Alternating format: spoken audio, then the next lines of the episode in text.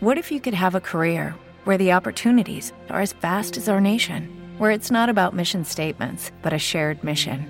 At U.S. Customs and Border Protection, we go beyond to protect more than borders from ship to shore, air to ground. Cities to local communities, CBP agents and officers are keeping people safe. Join U.S. Customs and Border Protection and go beyond for something far greater than yourself. Learn more at cbp.gov/careers. For the ones who work hard to ensure their crew can always go the extra mile, and the ones who get in early so everyone can go home on time, there's Granger, offering professional-grade supplies backed by product experts, so you can quickly and easily find what you need. Plus, you can count on access to a committed team ready to go the extra mile for you. Call, clickgranger.com, or just stop by. Granger, for the ones who get it done.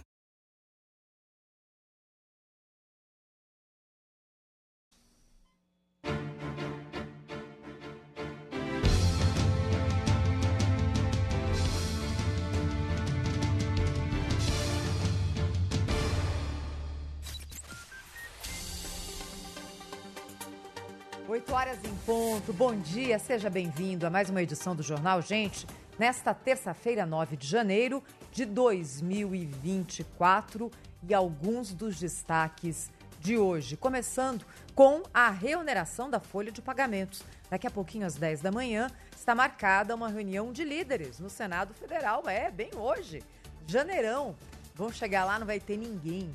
Aqueles corredores vazios. Mas o fato é que essa reunião vai acontecer. Foi marcada pelo presidente do Senado, Rodrigo Pacheco, e ele convocou os líderes dos partidos. Nem todos estarão presentes. Alguns vão participar de forma virtual, outros já avisaram que têm outros compromissos, afinal é mês de férias e não poderão participar. Na verdade, o que o presidente do Senado quer é mostrar, principalmente aos setores envolvidos nessa remuneração, que sim, há uma preocupação hoje no parlamento com a medida provisória que foi editada nos últimos dias de 2023, criando a volta dos impostos 100% plenos sobre a folha de pagamento dos maiores empregadores da economia a partir de 1 de abril. Isso é um prazo que se abre. Não foi à toa que a medida provisória que anulou uma lei recém-aprovada pelo Congresso Nacional deu um prazo maior. Não foi à toa. Evidentemente que há ali uma vontade de se criar uma possibilidade de negociação.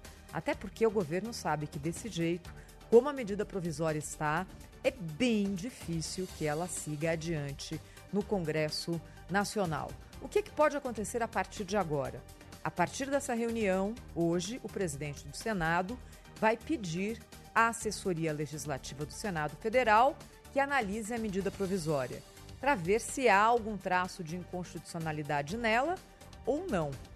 Há uma pressão dos maiores empregadores da economia e das maiores associações de uh, empresários do Brasil, CNI, CNT, CNA, CNC, todos os setores, comércio, indústria, agricultura, transportes, dizendo o seguinte: presidente Pacheco, devolva essa medida provisória para o Poder Executivo. Não coloque isso em andamento.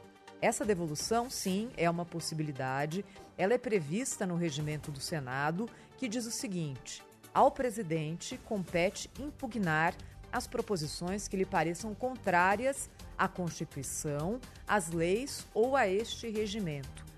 Basicamente, o que está sendo dito aí é o seguinte: a proposta é tão descabida que não vai sequer ser analisada, toma ela de volta. Isso é muito raro de acontecer, mas sim há um pedido muito forte hoje das entidades empresariais brasileiras pedindo que essa seja a posição de Rodrigo Pacheco. Rodrigo Pacheco vai pedir a análise da consultoria legislativa do Senado e aí ganha algum tempo. Se depender do que já disse várias vezes Rodrigo Pacheco, inclusive em entrevista aqui na Band, entrevista ao Canal Livre em novembro. Se depender do que ele já disse sobre desoneração da folha, olha, há uma possibilidade de que ele mate essa história na raiz. Vamos acompanhar o que disse Rodrigo Pacheco sobre desoneração da folha ao Canal Livre da Band. A desoneração da folha de pagamento é importante que quem nos assiste entenda que ela tem uma razão de ser, ela tem uma natureza, ela tem um motivo para existir. O motivo para existir, que não é de agora, não é uma invenção do parlamento agora para poder gerar custos para o erário e prejudicar o ministro da Fazenda, absolutamente. Isso já existe no ordenamento jurídico brasileiro. Empresas com alta empregabilidade, que gerem muitos empregos, que a folha de pagamento represente muito para a sua despesa frente à sua receita, tem o benefício de ter realmente a desoneração da folha com uma fixação da alíquota a partir do seu faturamento. Então, essa é uma lógica que foi implementada e que alcança 17 setores, que, repito, são de alta empregabilidade. Muitos deles que empregam jovens no primeiro emprego, empregam mulheres. 9 milhões, né? né São milhares, né? 9 milhões. Então, isso é muito representativo. E no momento que nós estamos conseguindo, o governo federal, eu quero cumprimentar o governo federal por essa toada de redução do desemprego no Brasil, é, um movimento nesse sentido que possa gerar desemprego no nosso país é um movimento um tanto perigoso. E a medida é justa, porque ela dá um tratamento diferenciado a quem tem especificidades de alta empregabilidade, que são os 17 setores. Bem, essa medida foi aprovada pelo Congresso, vetada pelo presidente Lula, o veto foi derrubado pelo Congresso e a desoneração da folha de pagamento foi prorrogada até 2027. E é sempre bom a gente lembrar essa medida começou, sabe quando? 2011. Governo Dilma Rousseff, governo do PT. Hoje, o governo Lula, do PT, diz que a medida é inconstitucional, mas não era lá atrás. Olha, para evitar desgaste com o executivo, até pelo jeito mais contemporizador do presidente Rodrigo Pacheco, há uma grande possibilidade de que ele passe essa decisão para fevereiro, quando o Congresso retorna do retorna do recesso e aí ele pode dividir essa decisão com todos os parlamentares. Não tomaria, pelo perfil dele, me parece, a decisão unilateral de devolver a medida provisória ao executivo, já que aí isso é algo assinado pelo presidente do Senado. Mas a pressão é muito forte e Pacheco é claramente favorável à desoneração da folha de pagamento. Então há uma possibilidade. Lembrando que essa medida provisória vence em 1 de abril, ou seja, se nada acontecer até lá, ela automaticamente deixa de valer. 8 horas 6 minutos, esse aqui é o Jornal Gente, no ar na Rádio Bandeirantes, no Band News TV, também no aplicativo Band Play e o Pedro Campos agora falando sobre outro assunto político que marcou o dia de ontem, aquela cerimônia em Brasília, cheia de pomposidade, que marcou o aniversário dos atos de 8 de janeiro. Bom dia, Pedro. Bom dia, Thaís. Bom dia para quem está nos acompanhando aqui nessa manhã. Vamos falar um pouquinho sobre esta primeira, esse primeiro aniversário né, dos episódios de 8 de janeiro. Em 2023, nós tivemos atos deploráveis e repugnantes de invasão a prédio público, com quebradeira, prejuízo para o erário público e, claro, né, um sentimento de insegurança, da fragilidade colocada naquele momento para reter um bando de arruaceiro que entrou no Congresso, que entrou no Palácio do Planalto, que entrou no Supremo Tribunal Federal, quebrando tudo que via pela frente, inconformado com o processo eleitoral que tinha acontecido no ano, é, em outubro daquele ano no, no, ano, no ano anterior. No começo da gestão do presidente Lula, o presidente Lula, que não estava em Brasília naquele momento, fazia uma visita a Araraquara, no interior do estado de São Paulo, e foi informado sobre o que estava acontecendo na capital federal. É claro que o evento de ontem ele foi marcado por um tom político. Havia um interesse né, daquele palanque ser ocupado por quem foi convidado a discursar. O presidente Luiz Inácio Lula da Silva defendeu o processo eleitoral, defendeu a punição e disse que não tem de ter anistia a quem participou dos ataques de 8 de janeiro. Vamos ouvir.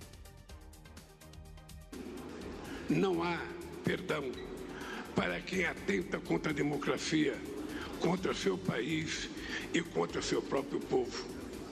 O perdão soaria como impunidade, porque somente a democracia e somente o exercício da democracia pode permitir que um país do tamanho do Brasil tenha primeira vez na sua história uma alternância de poder que permite que um metalúrgico chegue à presidência da República.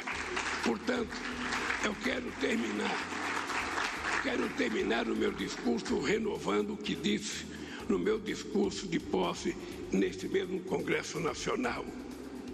Viva a democracia e democracia sempre!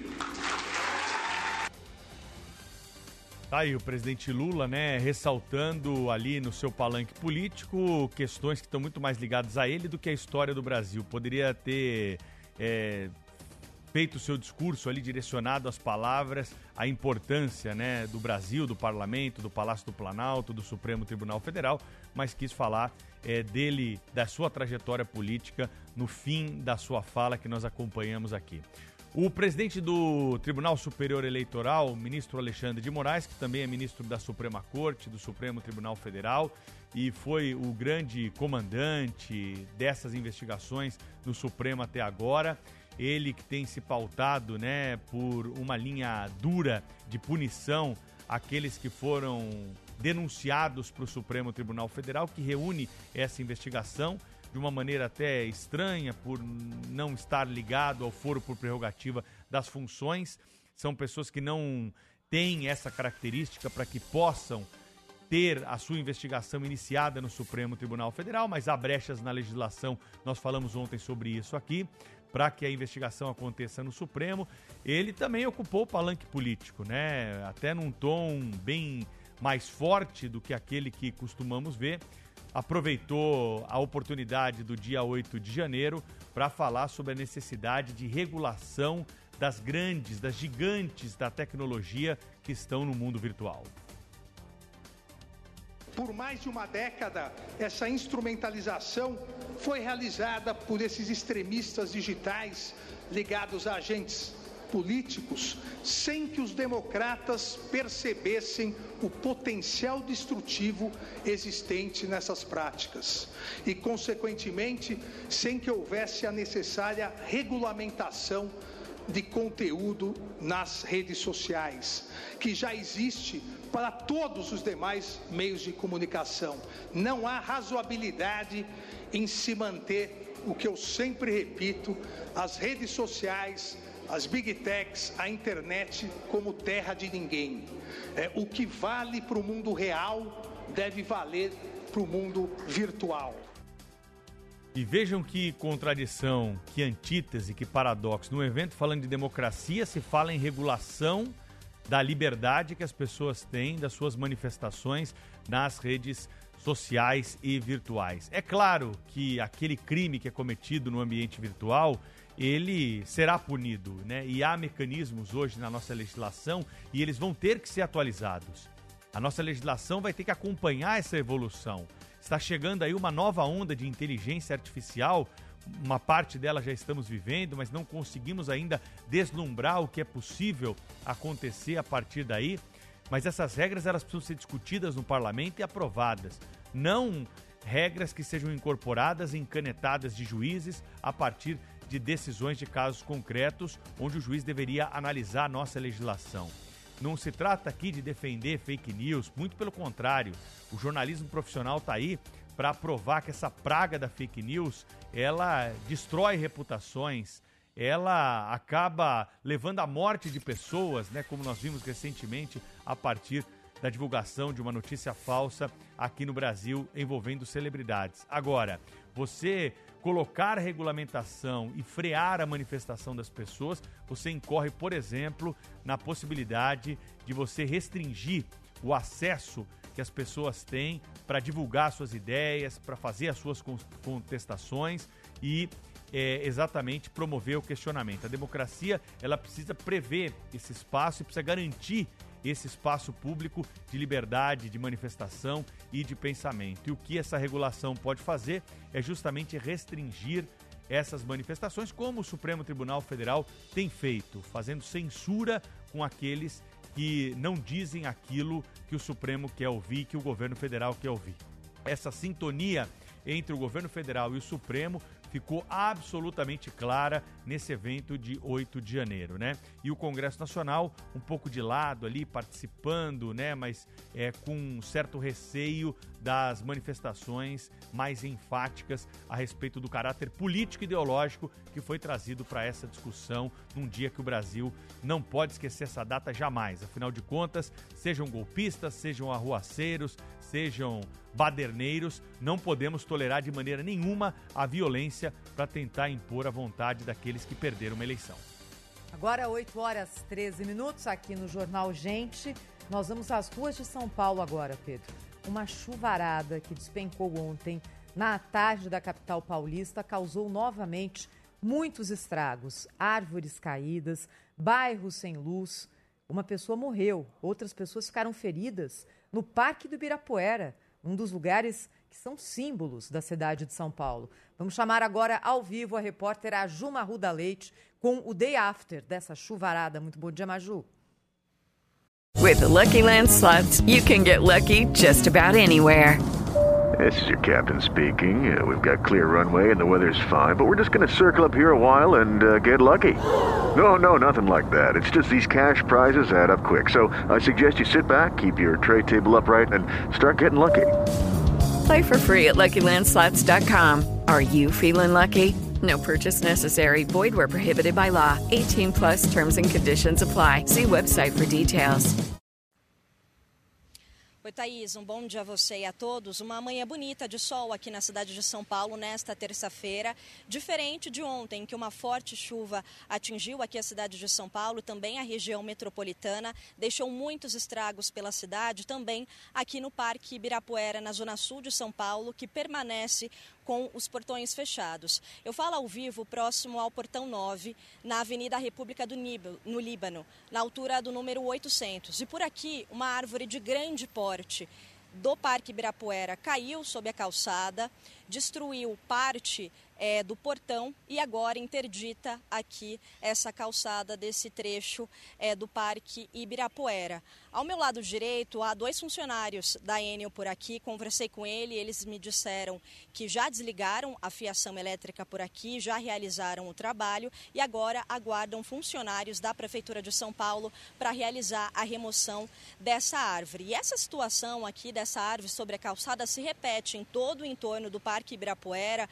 Chegando até aqui ao local, eu contei cerca de cinco árvores é, caídas nesse percurso em volta do Parque Ibirapuera. Muita gente não sabe que o parque está fechado, chega por aqui e dá de cara com os portões fechados, mas mesmo assim decide se exercitar. Muita gente na calçada por aqui, correndo, fazendo a sua caminhada matinal. Então, uma informação importante: ainda não há previsão de reabertura do Parque Ibirapuera aqui na Zona Sul de São Paulo. E ontem, durante essa chuva, uma parte de uma estrutura metálica da marquise caiu e deixou quatro pessoas feridas. Duas estão em estado grave. Elas receberam atendimento dos homens do Corpo de Bombeiros aqui no local e foram encaminhadas ao pronto-socorro da região. Lembrando que a marquise aqui do Parque Ibirapuera está interditada há quase cinco anos, sob o risco de desabamento. E o que de fato caiu foi o equipamento que é utilizado como uma espécie de túnel para proteção é, das pessoas para que atravessem essa área. Para quem chega do portão 10, precisa passar pela marquise Marquise para ter acesso ao parque. Foi exatamente essa estrutura que desabou, deixando quatro pessoas feridas. A última informação que nós temos é que duas delas estão em estado grave.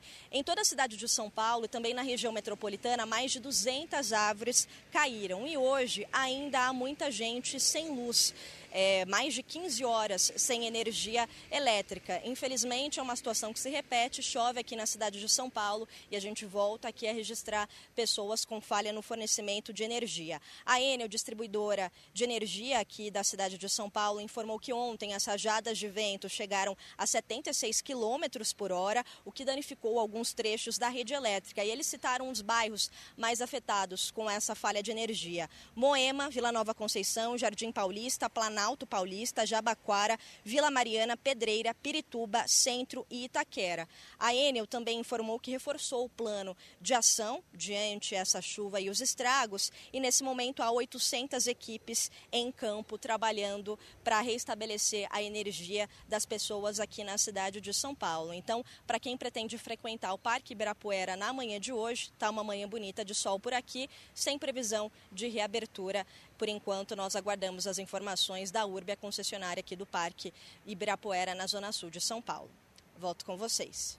É, primeiro lugar que a concessionária tinha que ter avisado as pessoas ontem, né? Avisou que fechou o parque, mas todo mundo achou que era só ontem. Hoje de manhã, na Rádio Bandeirantes do Pulo do Gato, não havia essa informação, né? As pessoas queriam saber se o parque ia estar aberto ou não. Então, o parque está fechado e não será reaberto até que a situação esteja restabelecida, não há previsão. É isso que deveria ter sido informado. A nota de ontem só falava do fechamento na tarde de ontem, o que algumas pessoas presumiram, imaginaram que a situação seria resolvida até hoje. Em relação à Marquise, lá do Parque do Ibirapuera, viu, Thaís? Para quem não conhece, é um lugar belíssimo, muito utilizado por skatistas. A Marquise surgiu em 1954, na abertura do parque, né, que foi justamente é, um marco aí na cidade de São Paulo.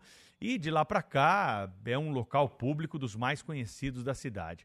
Quando houve a concessão do parque Ibirapuera para iniciativa privada em 2019, pensou-se o seguinte: ah, a Marquise é tombada e não pode mexer na marquise. Então vamos fazer o seguinte: vamos conceder o parque todo e vamos tirar só a marquise da concessão.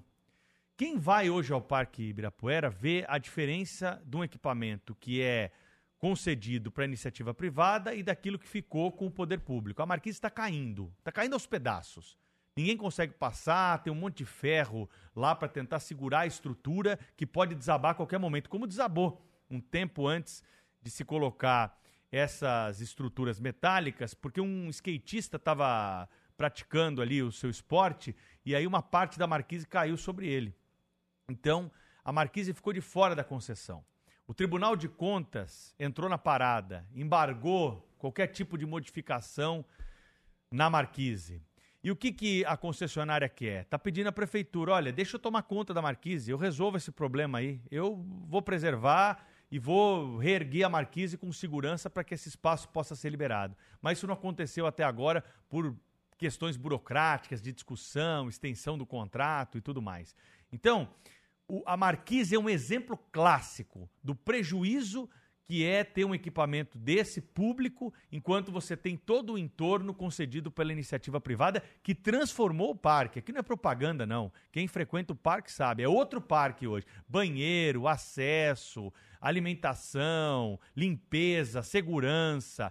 Tudo isso hoje é diferente no parque por conta da iniciativa privada. E a parte que ficou com o poder público, tá lá caindo aos pedaços e nessa, nesse momento até machucando pessoas que estavam passando por ali. E como a Thaís disse no começo aqui da nossa conversa, quatro pessoas feridas encaminhadas para o hospital por conta de queda dessa estrutura. É impressionante, viu, Pedro? Essa diferença visível que existe no Parque do Ibirapuera é um exemplo do que acontece em outras regiões do Brasil também, em que o poder público não sabe o que fazer com monumentos, com imóveis que são tombados. E enquanto não sabe o que fazer, vai deixando. Isso não é de hoje. Muitas gestões da Prefeitura de São Paulo abandonaram essa parte do parque.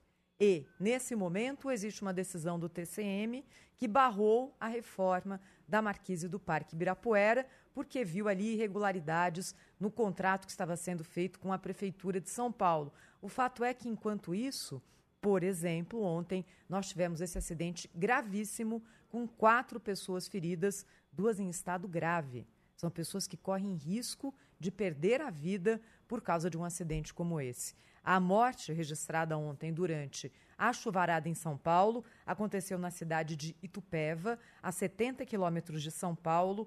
Um morador da cidade morreu quando saía do carro, caiu uma árvore em cima do carro e ele foi atingido de forma fatal. Agora, esse ano tem eleição em São Paulo, como em todas as cidades do Brasil, né, Thaís? A gente precisava incluir na pauta é, dessa eleição a pergunta sobre as árvores da cidade. Até quando a gente vai conviver com árvores que não estão aí adaptadas ao cenário de São Paulo, né? São árvores gigantes que quando elas caem, ela, nesse caso específico, né, aqui na capital, nós não tivemos evento morte, felizmente. Mas já tivemos em outras oportunidades carro destruído, poste que vai ao chão, gente que fica sem energia elétrica, muros né, que, que também são danificados.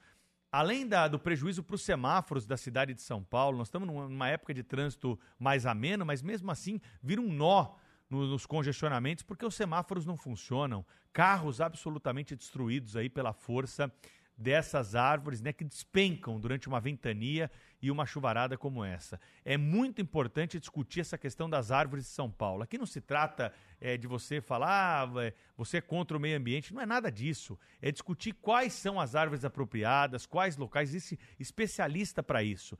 E hoje em São Paulo, o que nós temos é um diagnóstico de muitas árvores que foram plantadas sem o mínimo planejamento, não são árvores para termos em cidade como São Paulo e provocam desastres como esse quando vem uma chuva mais forte. É, Pedro, e aí vou aproveitar e fazer o alerta. É esse tipo de assunto que tem que ser pautado nas campanhas eleitorais para as prefeituras das mais de 5 mil cidades brasileiras. Se a gente ficar naquela historinha de Lula e Bolsonaro, o que é que isso tem a ver com a árvore que cai em cima de um carro e mata uma pessoa no interior, por exemplo? A gente vai perder mais uma oportunidade de colocar em pauta o que de fato interessa. Aqui no Grupo Bandeirantes de Comunicação, você já sabe, estamos atentos Eleição municipal é para debater as cidades e o primeiro debate, aquele que abre as campanhas eleitorais, sempre aqui na tela da Band, na, no Band News TV e também na Rádio Bandeirantes. 8 horas e 24 minutos. Daqui a pouquinho, Thaís, tem mais destaques aí. Nós vamos conversar hoje no Jornal Gente sobre a questão de uma tarifa para ligar o ar-condicionado dentro do carro. Polêmica lá no Rio de Janeiro, hein? Você não perde por esperar para saber como é que está essa questão e qual vai ser o desfecho dessa história na cidade maravilhosa, além de outros destaques do dia. Continue conosco, ligado na Rádio Bandeirantes, no Band News TV e também pela internet no aplicativo Band Play no seu celular. Rede Bandeirantes de Rádio. Informação e o debate na mesa no Jornal Gente, da Bandeirantes. Palpite grátis está de volta na Estrela Bet. Além de palpite grátis todos os dias, tem bônus por indicação. Saque com a Estrela Bet e variedade de esportes para você brilhar. Palpitar é bom, grátis é ainda melhor. Acesse grátis.estrelabet.com grátis.estrelabet.com e faça seu palpite. Estrela Bet jogou, brilhou. O dia a dia na Braspress é tudo azul. Com segurança, rapidez e qualidade. No Brasil, de leste a oeste, norte a sul. Tem sempre um caminhão azul Braspress na sua cidade. Tarifas na medida e pronto atendimento. Informações em real time com precisão. E pela Aeropress, sua encomenda vai de avião. Ligue 011 2188 ou pelo site braspress.com. Trânsito. Oferecimento Braspress, a sua transportadora de encomendas em todo o Brasil. Em São Paulo, ligue 2188-9000. Pela zona sul da cidade, o trânsito é lento pela Avenida Interlagos, no caminho para o centro, entre a Ponte Jurubatuba e o cruzamento com a Avenida das Nações Unidas. Depois melhor, aí tem outro bloco ruim entre a João Peixoto Viegas e a Ivantes Sajiquian e a José Neves e a Praça Ministro Pedro Chaves e para o bairro Caminha Bom. Taxista, trabalhar com SP Táxi continua facultativo. Para você que quer trabalhar com o app oficial da cidade de São Paulo, é só entrar em contato conosco e desfrutar das vantagens do app feito especialmente para os taxistas. Aproveite!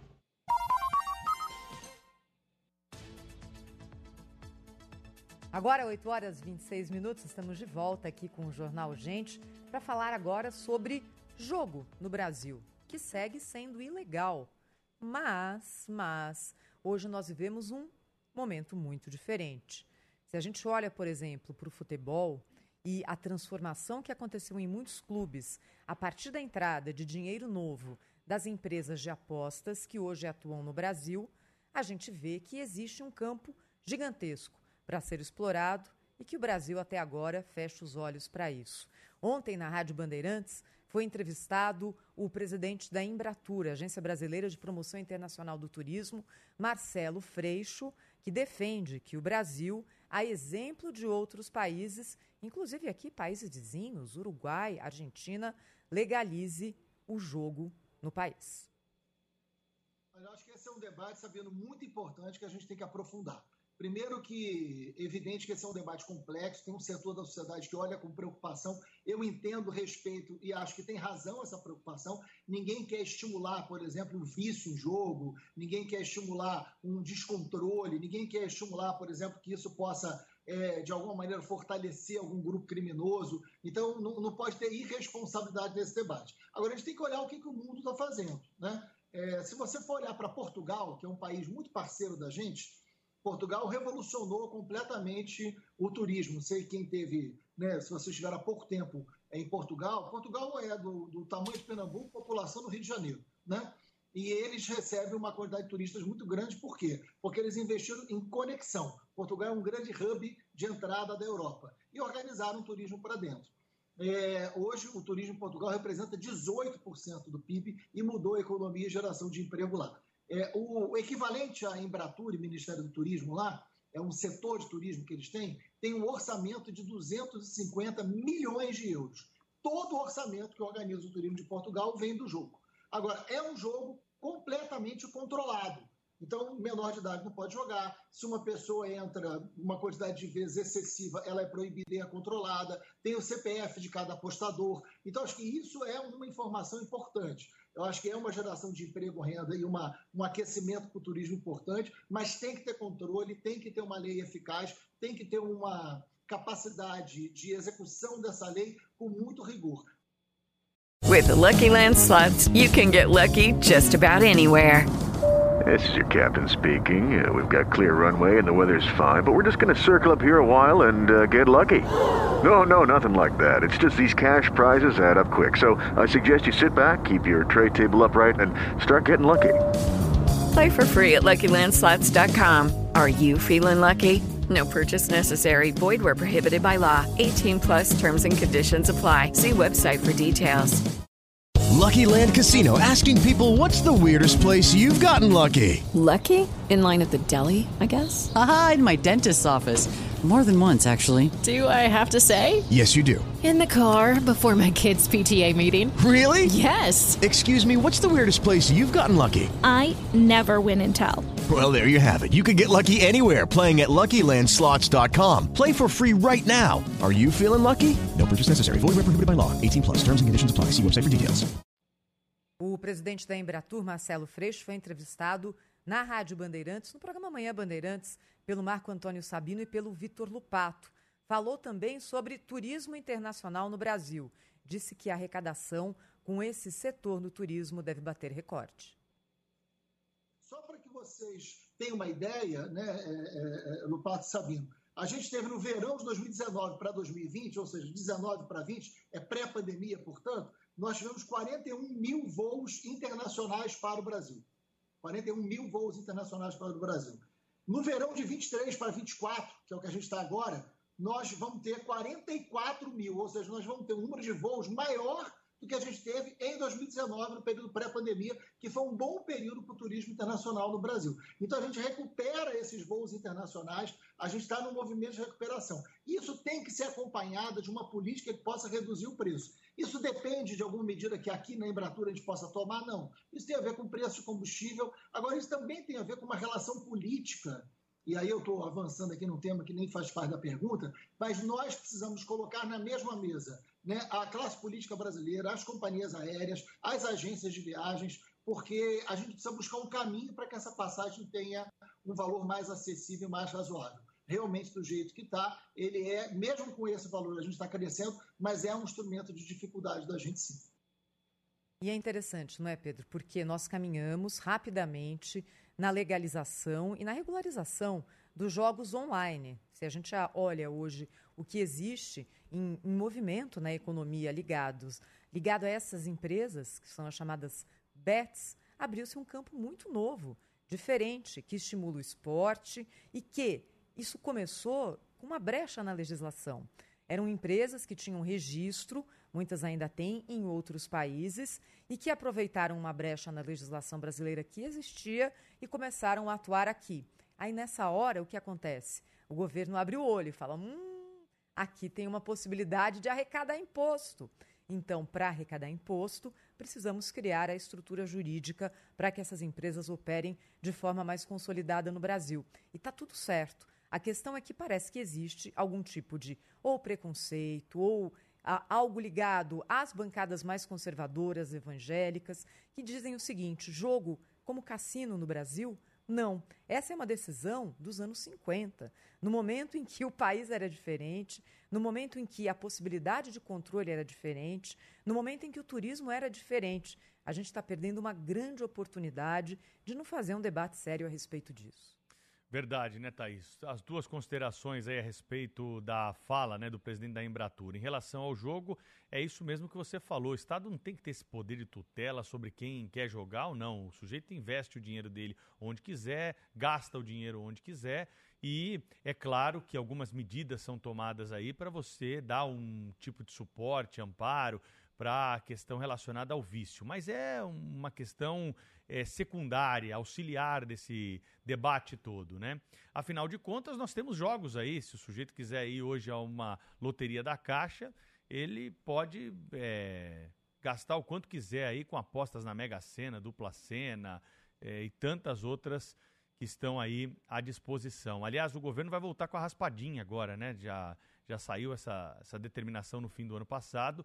A raspadinha volta até de uma maneira online. Fiquei pensando como é que você vai raspar online ali, né? Antigamente você usava o que, Thaís, para fazer a Moeda. raspadinha? Moeda? Moeda. Chave do carro também você usou? Também. É, né? O pessoal mais antigo vai lembrar dessas aí. Mas eu não sei como é que vai ser a raspadinha virtual. Deve ter algum mecanismo aí. Pelo amor de Deus, não vai passar isso aí na tela do, do celular, não do tablet, que você vai ficar aí no prejuízo para comprar um novo. Mas sobre a questão da passagem aérea, é, é, é um, o caminho é, é único. Aí não tem muito o que discutir. O caminho é concorrência. Porque esta lei da oferta e da demanda, ninguém no mundo conseguiu derrubar até hoje. Então, se nós tivermos uma concorrência de verdade, não essa pseudo-concorrência que tem, porque se você abrir a tela aí do seu computador, do seu celular, fizer uma pesquisa de uma passagem aérea do seu destino até, um, até da sua origem até um destino comum em duas dessas principais companhias aéreas aí que atuam no Brasil, você vai ver que os preços são absolutamente semelhantes. Os horários dos voos também vão ser muito próximos. Então, é uma concorrência peronomútil. Então, uma concorrência de verdade, abrindo esse mercado, trazendo mais companhias, como nós temos em outros países, aí sim, aí você vai conseguir é, colocar ali passagens a preços mais acessíveis, com, claro, menos serviço, menos comodidade. O que aconteceu hoje é que rebaixou tudo, né? Menos o preço. Você tem tudo de menos que você tinha quando viajava de avião.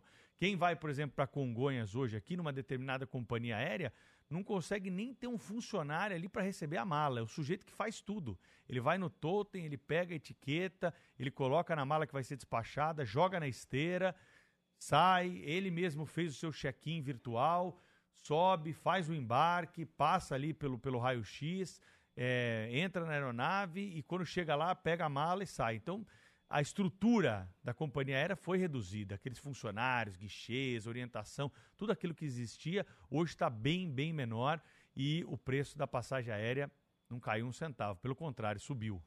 É, é uma tendência, não é, Pedro? Quando a gente pensa, por exemplo, que os aplicativos bancários hoje fazem o quê? Basicamente, se exerce, cada um no seu celular, o trabalho que era feito por um bancário na agência. Da mesma forma como hoje, grandes redes de supermercados cada vez mais colocam aqueles postos de autoatendimento para você mesmo pagar a sua conta. Era algo inimaginável. Faz parte, isso é avanço da tecnologia e é claro que as empresas têm todo o direito de querer otimizar ali os seus recursos e baratear a sua operação. Agora, podiam repassar um pouquinho que fosse para a gente, né? 8 horas 36 minutos, a gente estava falando sobre turismo. Já foi para a Coreia, Pedro? Já fui para a Coreia, trabalho em 2017, né? E tive em Seul e numa cidade lá próxima que eu não vou lembrar o nome agora, Thaís. Gostou? Gostei. Um país bem interessante, diferente, com as características é, dos países asiáticos, é claro, né? É, o povo lá da Coreia, ele é muito civilizado, assim, sabe? parecido com os japoneses, né? Respeitam bastante as normas, eles é, têm um comportamento assim diferente daquilo que a gente costuma ver no Ocidente. Comeu bem, Pedro? Comi. Eu não sou muito chegado à comida asiática, você sabe disso, né? Mas é, a comida da a comida lá na Coreia é bem diversificada. Agora, essas comidas mais exóticas aí eu não provei não, viu, Thaís? E põe exóticas nisso, viu? Porque a Beatriz Ferretti está aqui ao vivo no Jornal Gente para falar sobre uma nova lei na Coreia do Sul que determina o que, Beatriz? Bom dia. Bom dia, Thaís. Pedro, ela proíbe o consumo de carne de cachorro. Hum. Você não provou isso não, né, Pedro? Não, não, não entrei nessa aí não, Beatriz. Pra gente é estranho, né? Nós que somos aqui do Ocidente, não tá no nosso costume, não tá na, na nossa cultura. Mas alguns países asiáticos, de fato, consomem a carne de cachorro. É o que acontece até então na Coreia do Sul. Só que esse costume vem caindo, viu? Ainda é muito forte entre a população mais velha. Só que agora o parlamento da Coreia do Sul decidiu proibir a criação para abate, a distribuição e a venda de carne de cachorro para consumo humano. Esse projeto de lei já vinha ganhando força desde 2021, na época da gestão do ex-presidente Moon Jae-in, só que por conta da pressão de produtores, a lei tinha sido colocado, colocada de lado e agora voltou a ser debatida e finalmente aprovada, tanto pelo partido governista do presidente Yoon Suk-yeol, quanto do partido da oposição. Aliás, o atual presidente sul-coreano defende essa medida é, até porque recentemente ele adotou alguns animais de estimação, viu? Ele teria aí cerca de seis gatos, oito cães, então ele gosta de cães para serem pets, né? Então ele justamente defende essa medida e agora ela vai passar em vigor, na verdade, a partir de 2027, tá? O país vai ter um período de adaptação até essa lei de fato começar a vigorar e quem desrespeitar as regras estará sujeito ou a uma multa que pode chegar ao equivalente a 110 mil reais ou então prisão de até dois anos. Mas a gente percebe uma mudança na postura do país que tradicionalmente tinha essa carne de cachorro nas mesas, né, no consumo do dia a dia e agora com essa queda, ficando esse consumo mais para a população mais idosa e também com o crescimento das organizações de proteção animal, o país muda de postura e agora passa a aprovar essa lei que vai vigorar a partir de 2027. É exatamente isso aí que você falou, viu, Beatriz? Eu me lembro bem disso aí. Os idosos, eles não viam problema, né, em comer carne de cachorro, já fazia parte isso aí é, da história, do, do costume. E a grande revolução partiu dos jovens lá na Coreia. Os jovens que eram contra, faziam manifestações em relação a essa legislação, né, que agora é, vem aí a ser aprovada, mas a pressão surgiu do movimento jovem. Os jovens já não consumiam mais, tanto que caiu bastante né, o consumo de, de carne de cachorro por conta disso. Só os idosos que procuravam isso. Os mais jovens repudiavam e ressachavam aí essa possibilidade né, de você criar cães para o abate para alimentar a população. Obrigada, Beatriz Ferretti, editora de Internacional do Band News TV. Obrigada, Bia. Obrigada. São 8 horas e 40 minutos. No Rio de Janeiro, motoristas de aplicativo foram proibidos né, de cobrar taxas adicionais para deixar o carro mais fresquinho. E hora que está fazendo calor em boa parte do país, imagina lá no Rio de Janeiro, hein, Thaís? O calorão, você entrar no, no carro lá por aplicativo e o motorista falar assim para você: olha, você quer que eu ligue o ar-condicionado? Vai ter uma taxinha extra. Essa taxa extra, ela não está incluída naquele valor que aparece na tela do seu celular quando você faz a chamada. É uma taxa que é cobrada, ela varia aí entre dois e quatro reais. É uma taxa que vem ali, é uma decisão do motorista. Arbitrária do motorista, né? A gente sabe que o carro, quando você liga o ar-condicionado, ele consome mais. Mas quando não há essa previsão, o que, que a Secretaria de Consumidor do Rio de Janeiro está dizendo? Que se o consumidor não está sendo informado dessa taxa previamente, ela não pode ser cobrada. Então, o que nós temos hoje é uh, essa questão aí sendo debatida e o governo do Rio dizendo que não é legal essa cobrança, que não se pode cobrar é, nesse momento para se andar com ar-condicionado ligado, uma taxa adicional nos aplicativos do Rio. Mas como é que se obriga também o motorista de aplicativo, Pedro, a ligar o ar-condicionado? Já te aconteceu, não? De entrar num, num carro de aplicativo, janelas abertas, um calor danado e claramente o motorista está ali tentando economizar um pouquinho de combustível, porque o carro movido quando o ar-condicionado está ligado, consome mais. É, são coisas ali da vida cotidiana. Agora, 8 horas e 41 minutos, nós vamos ao vivo direto a Londres, porque o correspondente Felipe Killing está chegando aqui para falar sobre Franz Beckenbauer, que faleceu, mais um grande nome do futebol mundial que nos deixa nesse começo de 2024. Bom dia, Killing. Bom dia, Thaís, Pedro, bom dia a todos que nos acompanham um início de ano bastante difícil para o mundo do futebol, né? Depois da morte de Zagallo, agora outra lenda se despede, Franz Beckenbauer, e assim como Zagallo, ele foi campeão mundial como atleta e treinador. Essa é uma seleta galeria com apenas três nomes: Zagallo, Beckenbauer e Didier Deschamps, francês. O Beckenbauer tinha 78 anos, a família divulgou um comunicado anunciando a morte dele. Esse comunicado foi divulgado nesta segunda-feira, mas a morte aconteceu no domingo. A família não deu mais detalhes, mas a imprensa alemã afirma que ele já vinha enfrentando problemas de saúde, teve um ataque é, no coração, passou por cirurgias, apresentava demência associada à doença de Parkinson. A gente vê aí o Beckenbauer e o Pelé, e os dois eles formaram uma boa amizade quando jogaram no New York Cosmos dos Estados Unidos, uma dupla bem badalada, uma das duplas mais badaladas da história do futebol mundial, Pelé e Beckenbauer. O Beckenbauer estreou na seleção alemã em 65, em 66 já disputou a primeira final de Copa contra a Inglaterra, acabou perdendo num jogo bastante polêmico, mas foi uma peça importante naquela apresentação. O auge foi em 74, quando ele liderou a Alemanha, que venceu a Laranja Mecânica, aquele timaço da Holanda comandado por Johan Cruyff na final da Copa do Mundo. Como técnico, a conquista do Mundial foi em 1990. Foi também é, Cartola, né? Trabalhou na área política e teve uma polêmica com a Copa do Mundo de 2006. Ele era presidente do comitê organizador local, Copa do Mundo de 2006, que aconteceu na Alemanha. Tiveram algumas acusações de corrupção.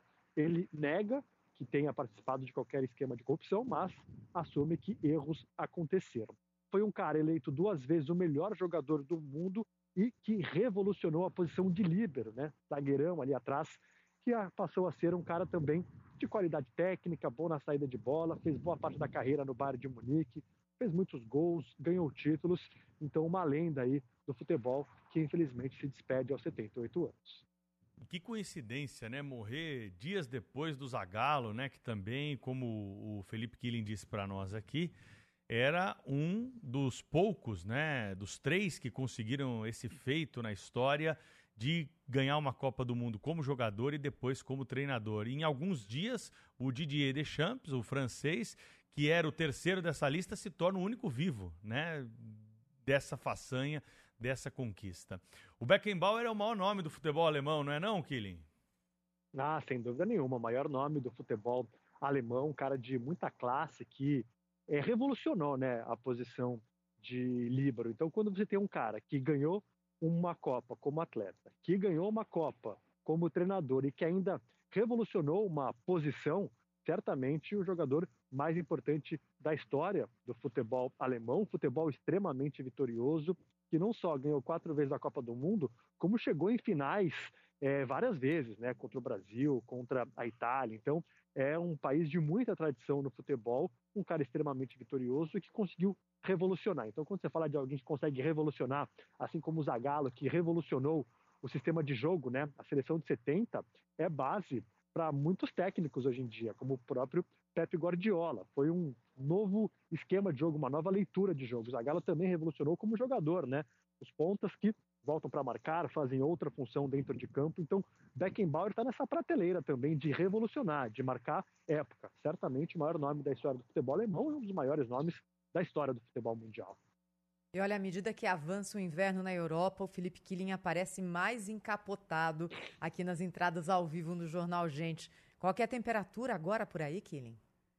Olha, um grau, Thaís, mas está ventando, Ai. sensação térmica ainda mais baixa e até congela aqui a bochecha, difícil de articular. Tô com esse cachecol todo quentinho aqui, enfim, é difícil e agora a, ten- a tendência é só piorar.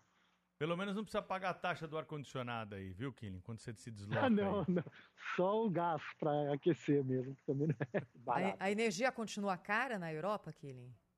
Continua, viu, Thaís? Infelizmente continua bastante cara, porque os europeus estão encontrando outras, formas né, de trazer o gás para cá. Então, antes vinha da Rússia por meio de gasoduto, mas agora tem muito gás liquefeito. Então, é um processo mais caro, não só o transporte, né, vem dos Estados Unidos e do Oriente Médio, mas quando chega aqui ainda tem que fazer a conversão para o gás líquido. Enfim, é um processo caro.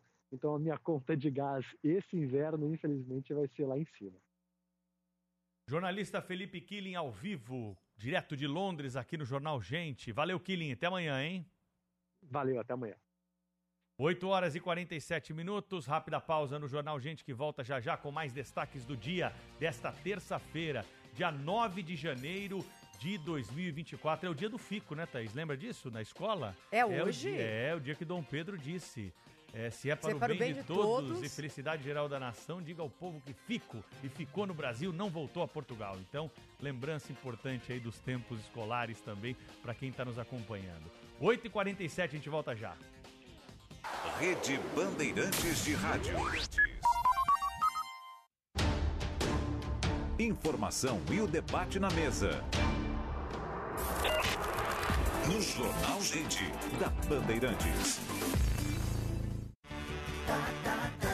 Seu verão com mais economia e qualidade é no Tenda Atacado, porque preço baixo é a nossa praia. Ofertas desta terça: alho a granel 17,90 o quilo. Arroz tipo 1, oficial pacote 5 quilos 23,90. Refrigerante Coca-Cola lata 350 ml 2,99. Faça já o seu cartão Tenda. Com ele você tem ainda mais desconto nas ofertas do app. Tá na sua vida, tá no Tenda.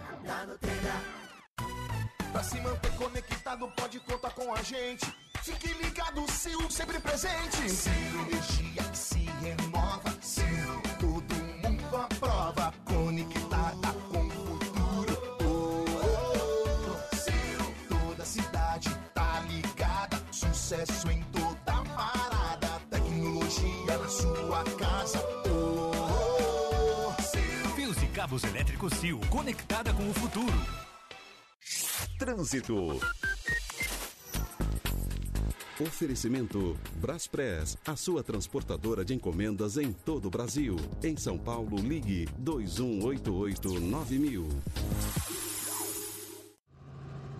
Pela Avenida dos Bandeirantes, no sentido da Marginal do Pinheiros, o trânsito é lento já desde a saída do túnel Maria Maluf até a passagem pela Avenida Miruna. Também tem trânsito lento do viaduto dos Bandeirantes até o viaduto Santo Amaro e para imigrantes lentidão na passagem ali pelo viaduto dos Bandeirantes, depois a condição melhora.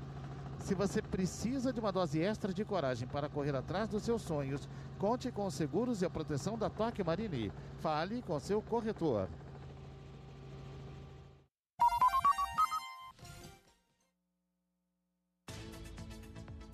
Então, 8 horas e 49 minutos. Nessa época de férias, muita gente vai viajar e a preocupação né, das pessoas que embarcam em aeroportos com destino internacional é em relação à bagagem, Thaís. Primeiro lugar, de abrirem a bagagem e levarem alguma coisa. Você sabe que os funcionários aí eh, de companhias, né, que na verdade são bandidos e se passam por funcionários que fazem é, essas práticas, que realizam essas práticas, eles têm uma habilidade ali com clips, eles conseguem abrir o zíper de uma mala e às vezes tirar produtos lá de dentro. Mas essa era a preocupação antiga. A preocupação hoje é com a troca da etiqueta de mala. Trocar a sua etiqueta por uma outra mala que não é sua, com o envio de drogas para o exterior. Aconteceu com duas brasileiras que tinham o sonho de conhecer a Alemanha, mas isso virou um pesadelo, porque elas ficaram presas durante semanas na Alemanha, até conseguirem provar com as imagens aí das câmeras do aeroporto de Guarulhos de que elas tinham despachado outras bagagens, não aquelas que chegaram com etiqueta com o nome delas na esteira do aeroporto lá da Alemanha. Elas foram levadas para uma prisão, foram tratadas como traficantes internacionais de droga e, felizmente, depois é, de todo o esclarecimento foram soltas pela polícia alemã e conseguiram retornar ao Brasil. Mas tem um outro caso importante envolvendo também um casal de brasileiros que está preso na Turquia por tráfico de drogas, mas eles garantem que foram alvos da troca de etiqueta de malas. A Polícia Federal acredita nessa versão. E só teremos um veredito desse assunto em março, pelo menos essa é a expectativa da justiça turca. A advogada do casal, Luna Provásio, disse que as crianças, que são filhos aí desse casal, estão na Líbia com a avó e não param de chorar. Segundo ela, o processo que investiga o casal tem audiência final marcada apenas para o dia 7 de março. E nesse caso, Pedro, não, é, não há. Que a gente fala, ah, tome cuidado, vigie sua bagagem. Nesse caso, não há o que fazer, não há. Porque qual é o golpe? Na medida em que as malas são etiquetadas e despachadas, quando você já entrega a sua mala para a companhia aérea, tem uma etiquetinha ali que é grudada, certo? E aí a sua mala segue no mesmo avião e chega na esteira no seu aeroporto de destino. O que é que fazem esses bandidos? Pegam malas cheias de drogas e de alguma forma conseguem essa etiqueta, que vai com o seu nome, Pedro Campos. Tira a etiqueta de uma mala e coloca na outra, ou imprime novamente e coloca nessa mala cheia de drogas. No destino final, há uma pessoa ali esperando, é claro, porque esse é um esquema internacional, pela mala que foi fotografada e é por isso que foi proibido o uso de celular nessa área de aeroportos internacionais no Brasil e houve até greve dos funcionários dizendo que estavam sendo punidos por causa dos maus elementos que atuam ali dentro da equipe. Mas enfim, o bandido tira a foto da mala e manda para o receptador que está esperando lá no outro aeroporto. Se a mala passa no controle de bagagem, o cidadão, o bandido lá, nesse caso, vai, na Alemanha, pega a mala cheia de droga e vida que segue. Se a mala não passa, aí é que é o problema. Porque o nome que está colado nela não é o do traficante, é o do Pedro Campos. E aí você reclama com quem, Pedro?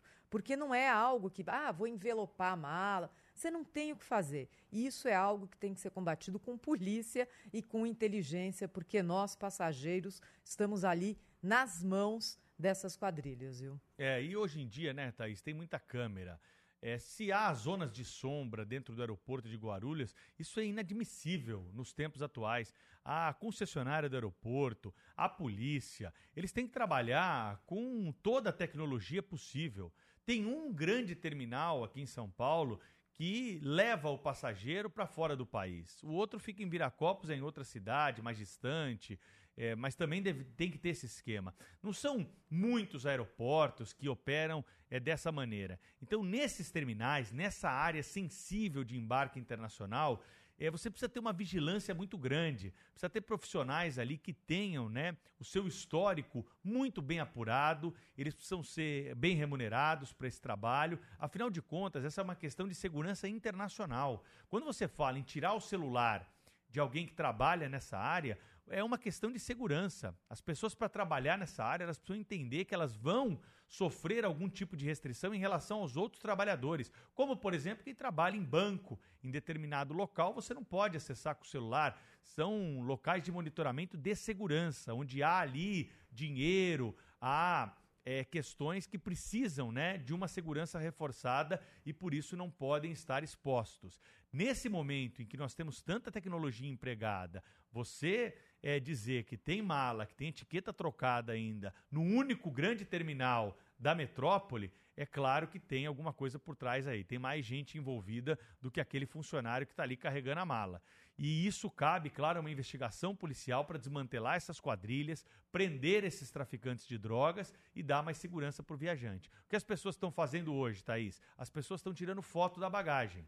Então, na hora da esteira ali, a pessoa tira uma foto. Adianta 100%? Não. Mas, de alguma forma, você tem ali é, alguma prova de que foi aquela bagagem que você despachou, né? Hoje, pela geolocalização, horário, GPS aí no telefone, isso é possível é, de ser verificado né, pelas autoridades internacionais. Mas convenhamos, quando chega lá uma bagagem com o nome de alguém, 40, 50 quilos de droga dentro da mala, é muito difícil. Teu nome está ali na bagagem, é muito difícil você se livrar rapidamente dessa situação, né? Agora 8 horas e 56 minutos aqui no Jornal Gente no ar todos os dias, na Rádio Bandeirantes, no Band News TV e no aplicativo Band Play. Rede Bandeirantes de Rádio. Informação e o debate na mesa. No Jornal Gente, da Bandeirantes. O dia a dia na é tudo azul. Com segurança, rapidez e qualidade. No Brasil, de leste a oeste, norte a sul. Tem sempre um caminhão azul Braspress na sua cidade. Tarifas na medida e pronto atendimento. Informações em real time, com precisão. Pela Aeropress, sua encomenda vai de avião. Ligue 011 2188 mil ou pelo site braspress.com. Lá em casa tem sabor. Lá em casa tem Italac. Lá em casa tem amor. No Brasil inteiro tem Italac. Lá em casa tem sabor. Italac. No Brasil inteiro tem. Lá em casa tem Italac. O dial do Rádio FM ficou maior e você pode ouvir a Bandeirantes em 86.3. Verifique no seu rádio e sintonize 86.3, sua nova frequência da Rádio Bandeirantes. Trânsito. Oferecimento Braspress, a sua transportadora de encomendas em todo o Brasil. Em São Paulo, ligue 2188-9000. Tem trânsito lento pela Marginal do Pinheiros, reflexo de um acidente que aconteceu mais cedo, um pouco antes da altura da Ponte do Jaguaré. Pista expressa, ocupação das duas faixas centrais ainda, com a lentidão desde o Cebolão até a passagem pelo local deste acidente. Pela pista lateral a condição é um pouco melhor, o motorista pode fugir por ali. Para Castelo Branco nesse trecho o caminho é bom. Se joga no esporte, Sesc Verão 2024, mais de mil atividades gratuitas em todas as unidades do Sesc São Paulo. Saiba mais em sescsp.org.br barra Sesc Verão. São 8 horas e 58 minutos da manhã. Nós vamos agora para o Rio de Janeiro acompanhar mais informações com a repórter Nicole Tim a respeito de afogamentos no Rio de Janeiro e o desaparecimento também de um menino de 6 anos, né, que ainda não foi localizado. Nicole, bom dia para você. With the Lucky Land slots, you can get lucky just about anywhere. This is your captain speaking. Uh, we've got clear runway and the weather's fine, but we're just going to circle up here a while and uh, get lucky. No, no, nothing like that. It's just these cash prizes add up quick. So I suggest you sit back, keep your tray table upright, and start getting lucky. Play for free at LuckyLandSlots.com. Are you feeling lucky? No purchase necessary. Void where prohibited by law. 18 plus terms and conditions apply. See website for details. With Lucky Land slots, you can get lucky just about anywhere. Dearly beloved, we are gathered here today to. Has anyone seen the bride and groom? Sorry, sorry, we're here. We were getting lucky in the limo and we lost track of time. No, Lucky Land Casino, with cash prizes that add up quicker than a guest registry. In that case, I pronounce you lucky. Play for free at LuckyLandSlots.com. Daily bonuses are waiting. No purchase necessary. Void where prohibited by law. 18 plus. Terms and conditions apply. See website for details. Oi, Pedro, Thaís, bom dia para vocês e para quem nos acompanha. Pois é, esses dados de afogamento, inclusive, chamam muito a atenção, viu? É, só agora, nos primeiros oito dias do ano, já foram 2.064 resgates, enquanto no ano passado, nesse mesmo período, foram 491. A gente tem aí uma média de 258 resgates por dia, só nesse ano, e um aumento de cerca de 320% em afogamentos em comparação, então, com o ano passado. É, segundo o Corpo de Bombeiros, esses fatores aí para esse resultado, né, estão atrelados à questão de dias muito quentes, né, muito sol, o pessoal se arriscando mais no mar, vento e também, claro, o mar muito agitado nesses últimos dias. Agora, a gente fala desses dados de afogamento, claro, mas aí a gente lembra da questão do menino Edson Davi, esse menino de seis anos que desapareceu aqui na praia da Barra da Tijuca. E a principal linha de investigação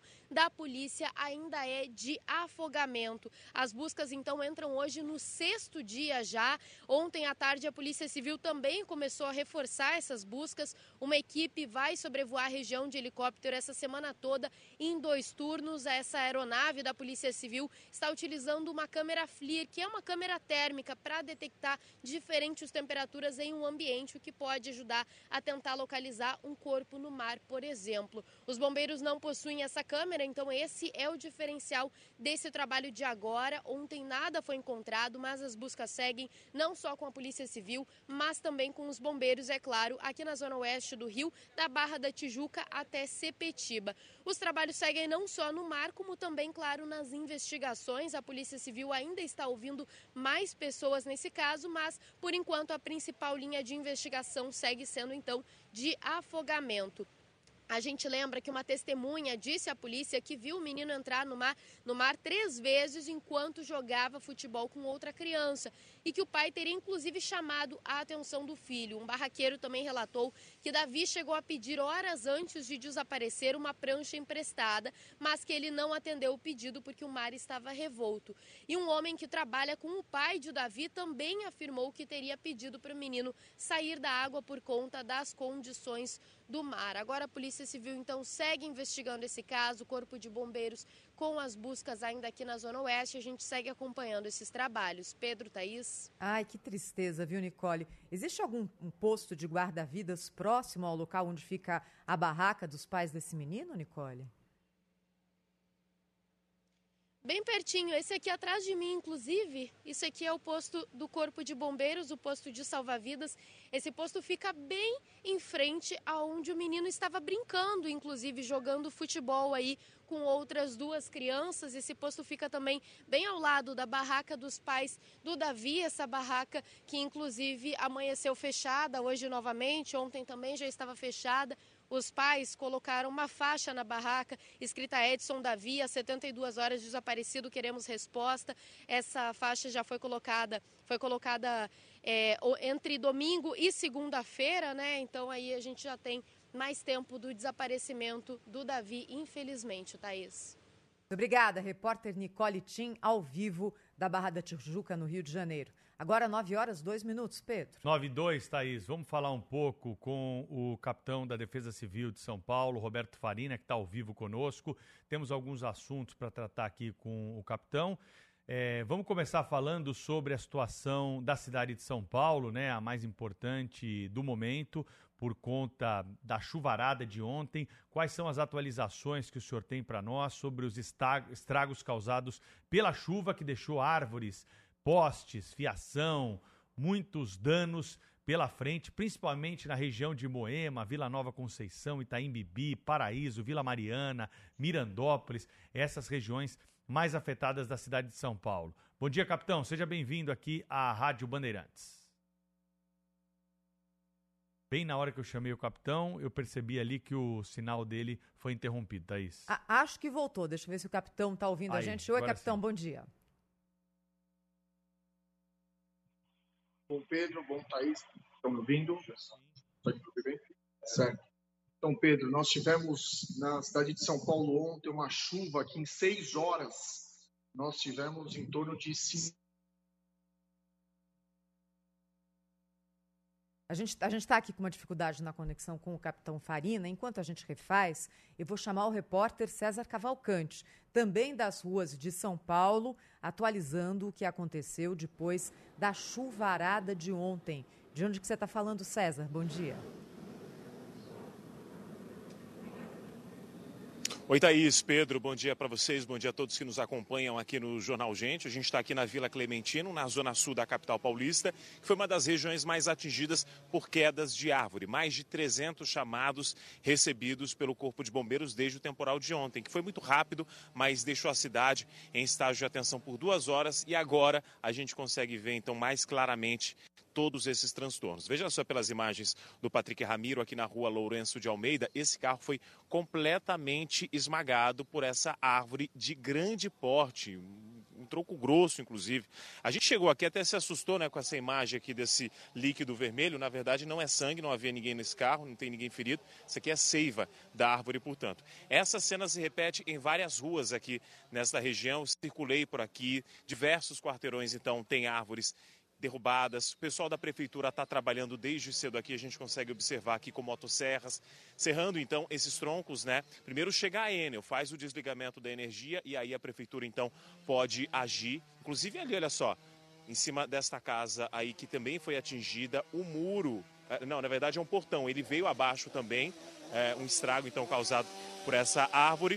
Uh, e a Enel também já voltou aqui, falei há pouco com o funcionário, eles estão indo em outras ruas em que o trabalho da prefeitura já terminou para fazer para religar a energia elétrica. São mais de 800 equipes então da concessionária que estão atuando.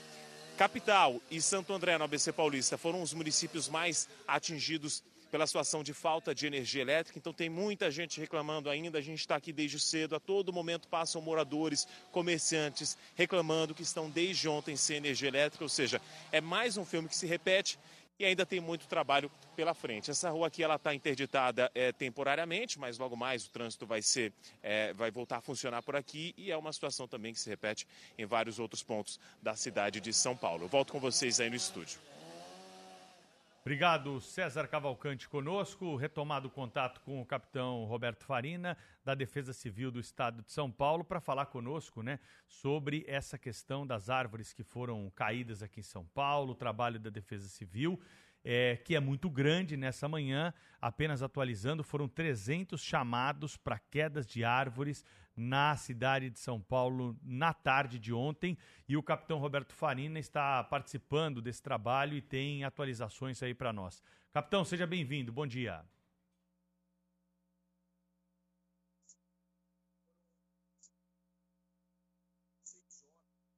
Eu capitão, que tá falando com a gente, mas a gente não, não tá ouvindo o capitão. Aí tem algum probleminha só no áudio, né? Mas na imagem dá para ver que ele está lá no centro de controle da Defesa Civil. A Defesa Civil, que é uma das estruturas importantíssimas para esse momento, ao lado do Corpo de Bombeiros e outras autoridades, para dar o suporte, né, que os moradores precisam quando há uma ocorrência dessa magnitude, né, Thaís? Você sabe, Pedro, que nessas horas é que a gente percebe o quanto a cidade de São Paulo, assim como outras capitais também, são arborizadas, não é?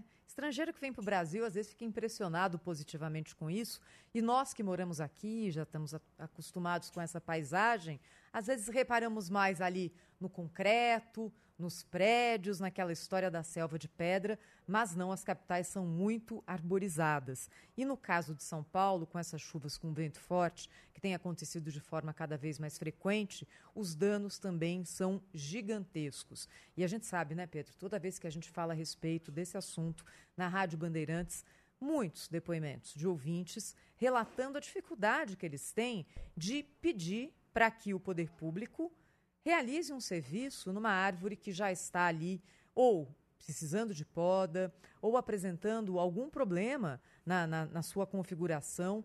Muitas vezes, eu sei que é triste, dói, mas algumas árvores precisam ser cortadas. Não tem mais salvação, né? E isso precisa ser feito pela prefeitura.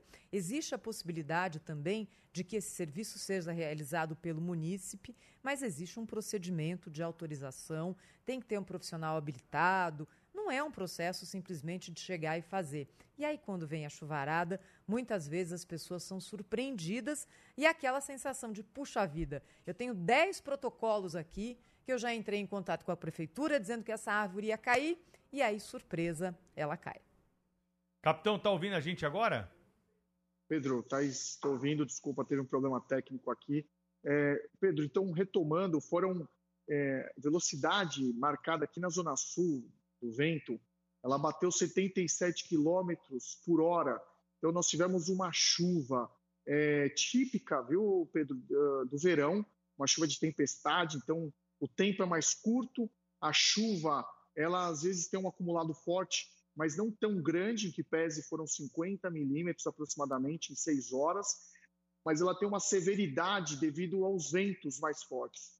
Então, uh, essa chuva ela começou muito forte na Zona Sul, ela está ocasionada por uma umidade que vem tanto do oceano quanto uh, do, uh, do, do, corredor amazônico, que influencia o estado de São Paulo.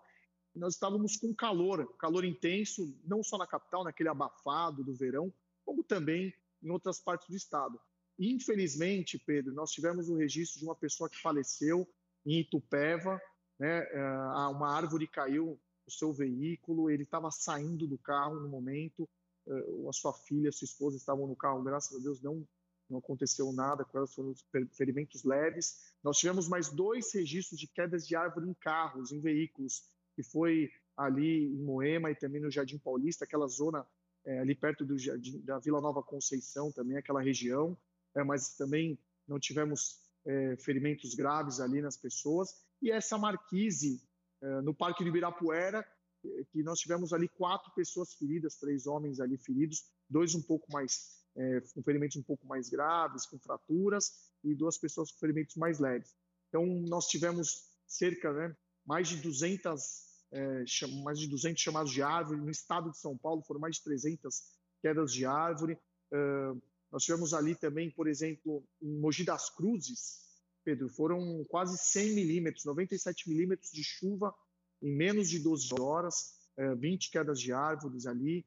Então, é uma chuva que ela é típica dessa, dessa época do ano. Então, por isso que o Centro de Gerenciamento de Emergências do Estado, da Defesa Civil do Estado, ele está em alerta, ele está colocando uh, todo o seu dispositivo tecnológico à disposição, como, por exemplo, radar meteorológico que nós temos implantado em Ilhabela, com o objetivo de tentar monitorar, principalmente entre o litoral norte, ali na Baixada Santista, também na Serra do Mar, onde, por exemplo, estão acontecendo as buscas do helicóptero R-44, o objetivo de tentar monitorar uh, as chuvas que acontecem naquela região, além dos satélites que monitoram uh, de forma, um software né, que monitora uh, ali o estado de São Paulo para checar esses núcleos de chuva e o deslocamento deles no nosso território. Capitão Farina, bom dia. É, na prática, a Defesa Civil, a partir do momento que tem é, pelos radares, a gente vê que aí atrás do senhor muitas telas indicando a evolução dos sistemas meteorológicos na Grande São Paulo, né? A partir do momento em que se percebe que tem alguma coisa pouco comum chegando, como aquela chuva de ontem, qual que é a atitude da Defesa Civil? O que, que dá para fazer nos momentos que antecedem a precipitação? com certeza. Uh, antes da chuva, nessas previsões meteorológicas, uh, nós soltamos os IDAPs, né? são informações uh, que são enviadas, são alertas que são enviados para os celulares das pessoas que estão cadastradas né, no nosso SMS. Então, se, se alguém quiser se cadastrar, basta enviar o CEP da localidade de interesse para o número 499, enviar, já está cadastrado ali, já vai receber essas informações. A partir disso também nós enviamos informações para todos os nossos coordenadores municipais de defesa civil, porque eles têm mapeado também nas suas regiões, nos seus municípios, uh, as localidades com possíveis e potenciais deslizamentos de terra. Então, nós nos preocupamos também muito com as pessoas que vivem em local de vulnerabilidade, muitas, muitas vezes por falta de opção ali, mas nós monitoramos essas regiões com o objetivo de evitar uh, com que elas estejam nos locais de risco no momento da chuva. Então. It is Ryan here, and I have a question for you. What do you do when you win?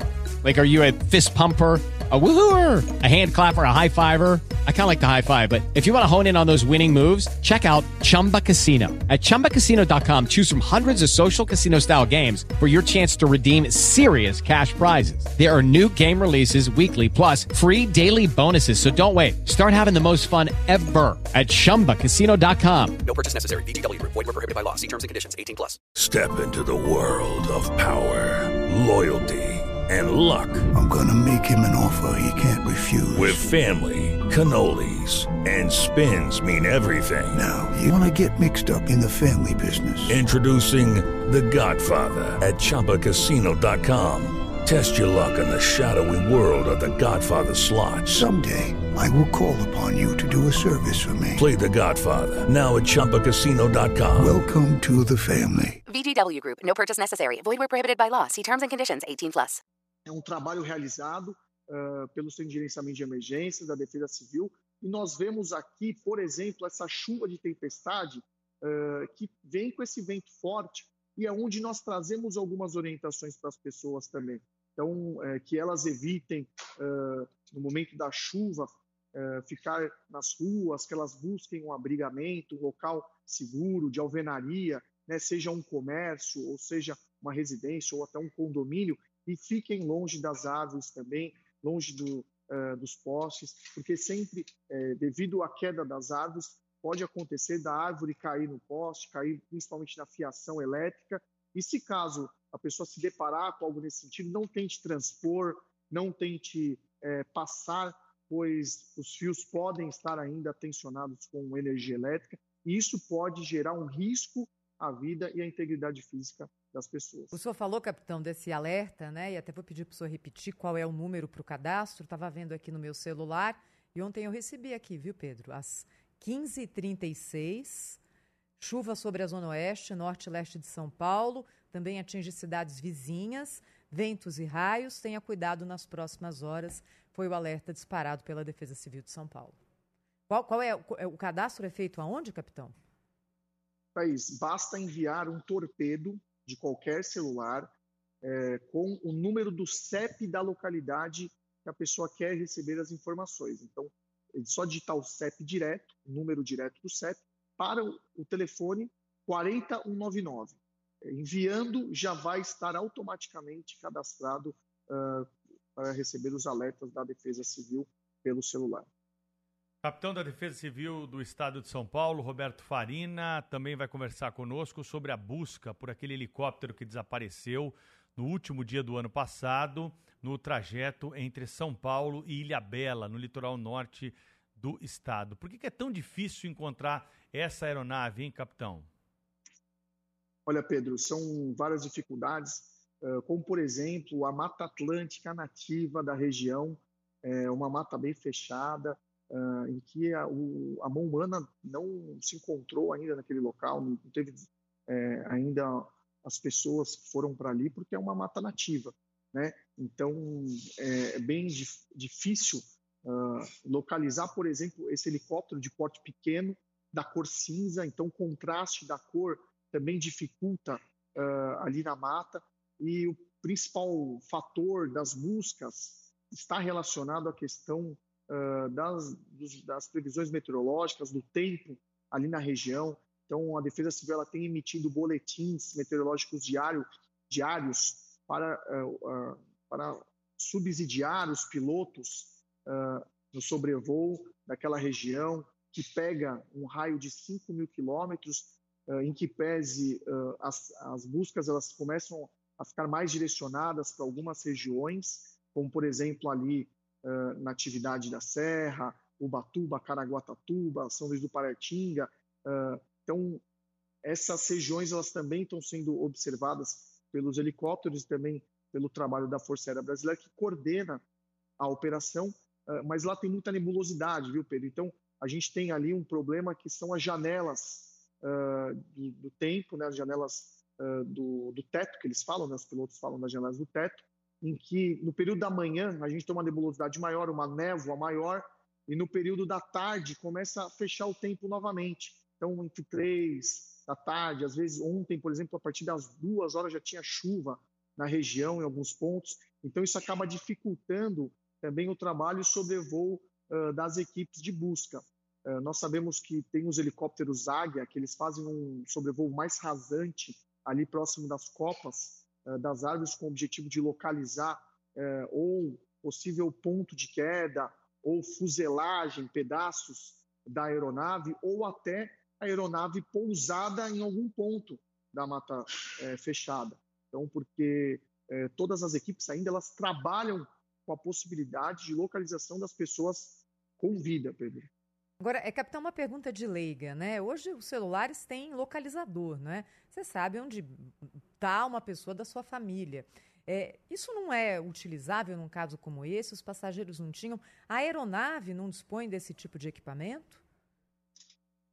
Olha, Thaís, essa era uma aeronave de porte pequeno, ela não tinha essa autonomia de deslocamento tão grande, então eles careciam de um equipamento de georreferenciamento e o celular das, das, pessoas que estão desaparecidas, eh, as informações de georreferenciamento, geolocalização dos celulares estão sendo levados em conta também, mas é um trabalho de é, conjugação de informações. Então, por exemplo, a Defesa Civil, o Corpo de Bombeiros e a Polícia Militar de São Paulo estão colhendo relatos, testemunhos, informações ali na região de pessoas que possam ter visto ou ouvido uh, o helicóptero ali no dia 31, entre 13 horas e 15 horas, 15 e 30.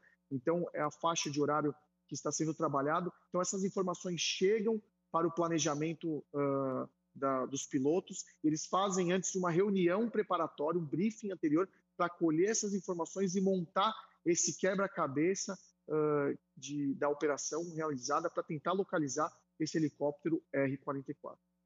As buscas elas estão sendo realizadas é, com aeronaves ou há equipe de solo, cães farejadores aí também. É, de alguma forma há essa possibilidade da utilização é, dessa estrutura numa ocorrência como essa, capitão? Olha, Pedro, nós estamos na primeira fase né, das buscas, então seria a fase de localização do cone de buscas, que eles falam. Então, é diminuir o máximo possível a área uh, territorial para que possa, uh, dentro das possibilidades, entrar equipe por terra. Ainda é, é o, o, terreno é muito amplo, então colocar equipe por terra é, um, é uma logística ainda uh, que, não, que não cabe para a operação.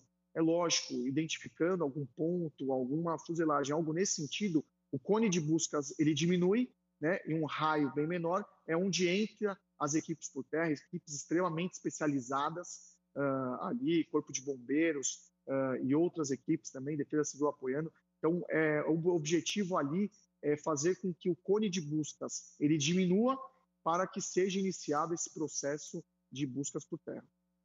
Capitão Roberto Farina, da Defesa Civil de São Paulo, falou ao vivo conosco aqui no Jornal Gente, na Rádio Bandeirantes, no Band News TV. Obrigada, viu, capitão? Bom trabalho, até a próxima. Obrigado, Thaís. Obrigado, Pedro. Valeu. São 9 horas e 20 minutos. Você está acompanhando as notícias do dia no Jornal Gente. Na sequência, tem informação dos Estados Unidos para você. Continue conosco.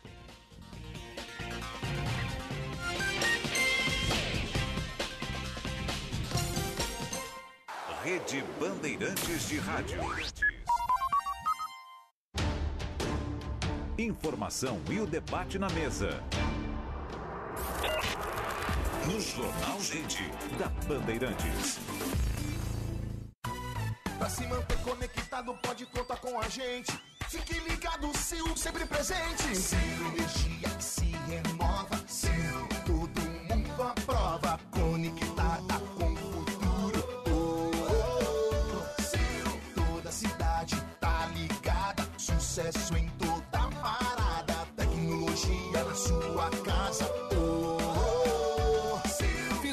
Cabos elétricos Sil, conectada com o futuro.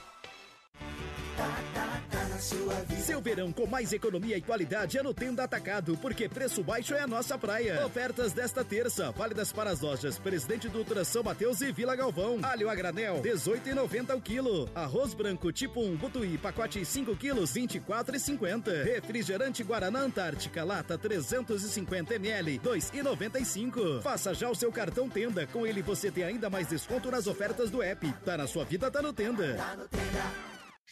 Trânsito. Oferecimento Braspress, a sua transportadora de encomendas em todo o Brasil. Em São Paulo, ligue 2188-9000.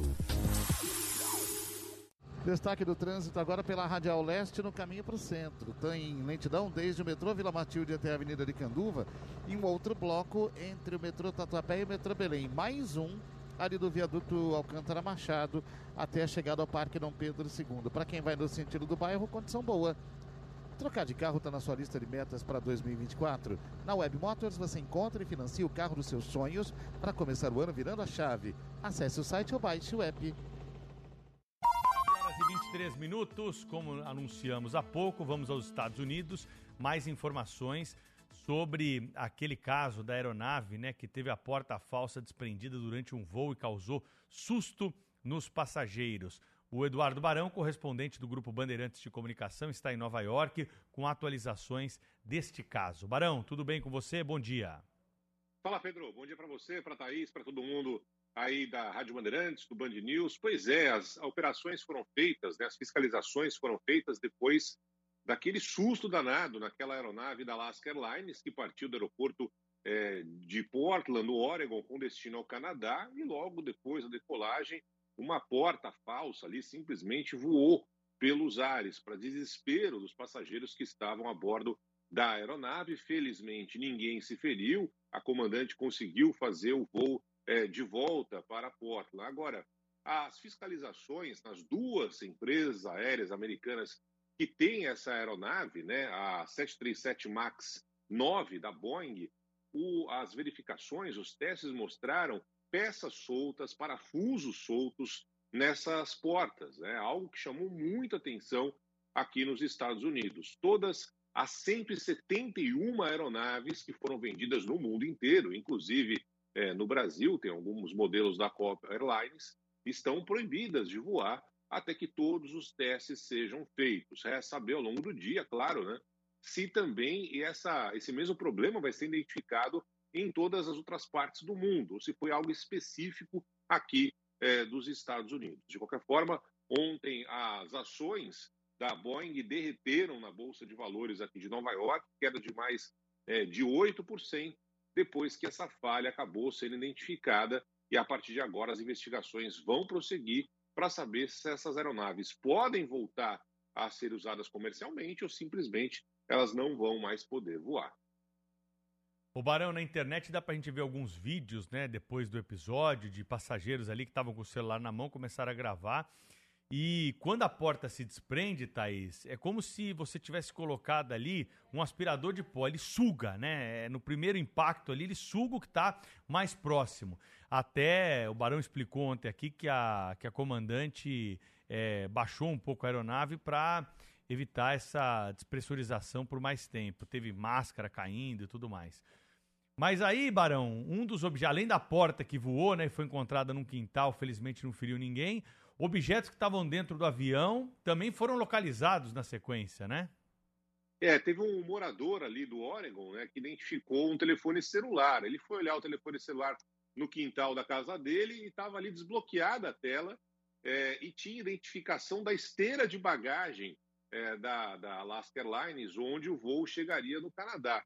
Ele achou muito estranho, chamou as autoridades, o, o celular não estava nem com a, a capinha quebrada, né, o vidro ali, a tela quebrada, e aí ele foi informado pela autoridade aeronáutica que era o segundo celular que tinha sido recuperado, né?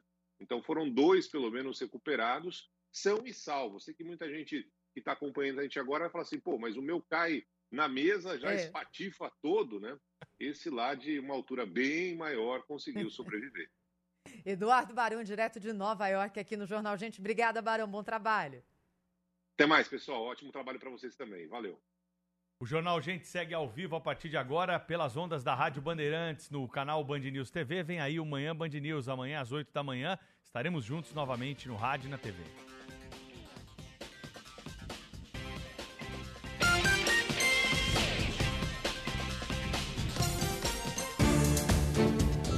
Importa para você, pra você, pra você, estamos presentes. Bandeirantes. Rede Bandeirantes de Rádio. Informação e o debate na mesa. No Jornal Gente, da Bandeirantes.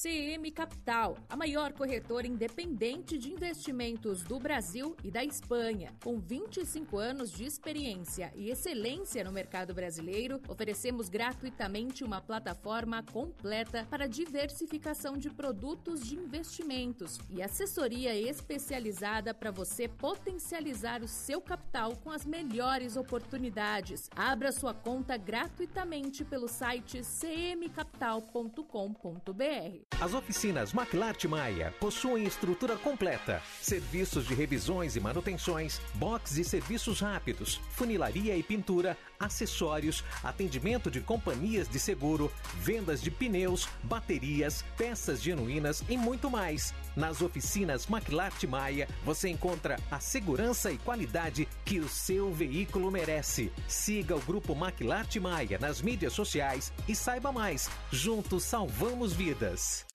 Trânsito.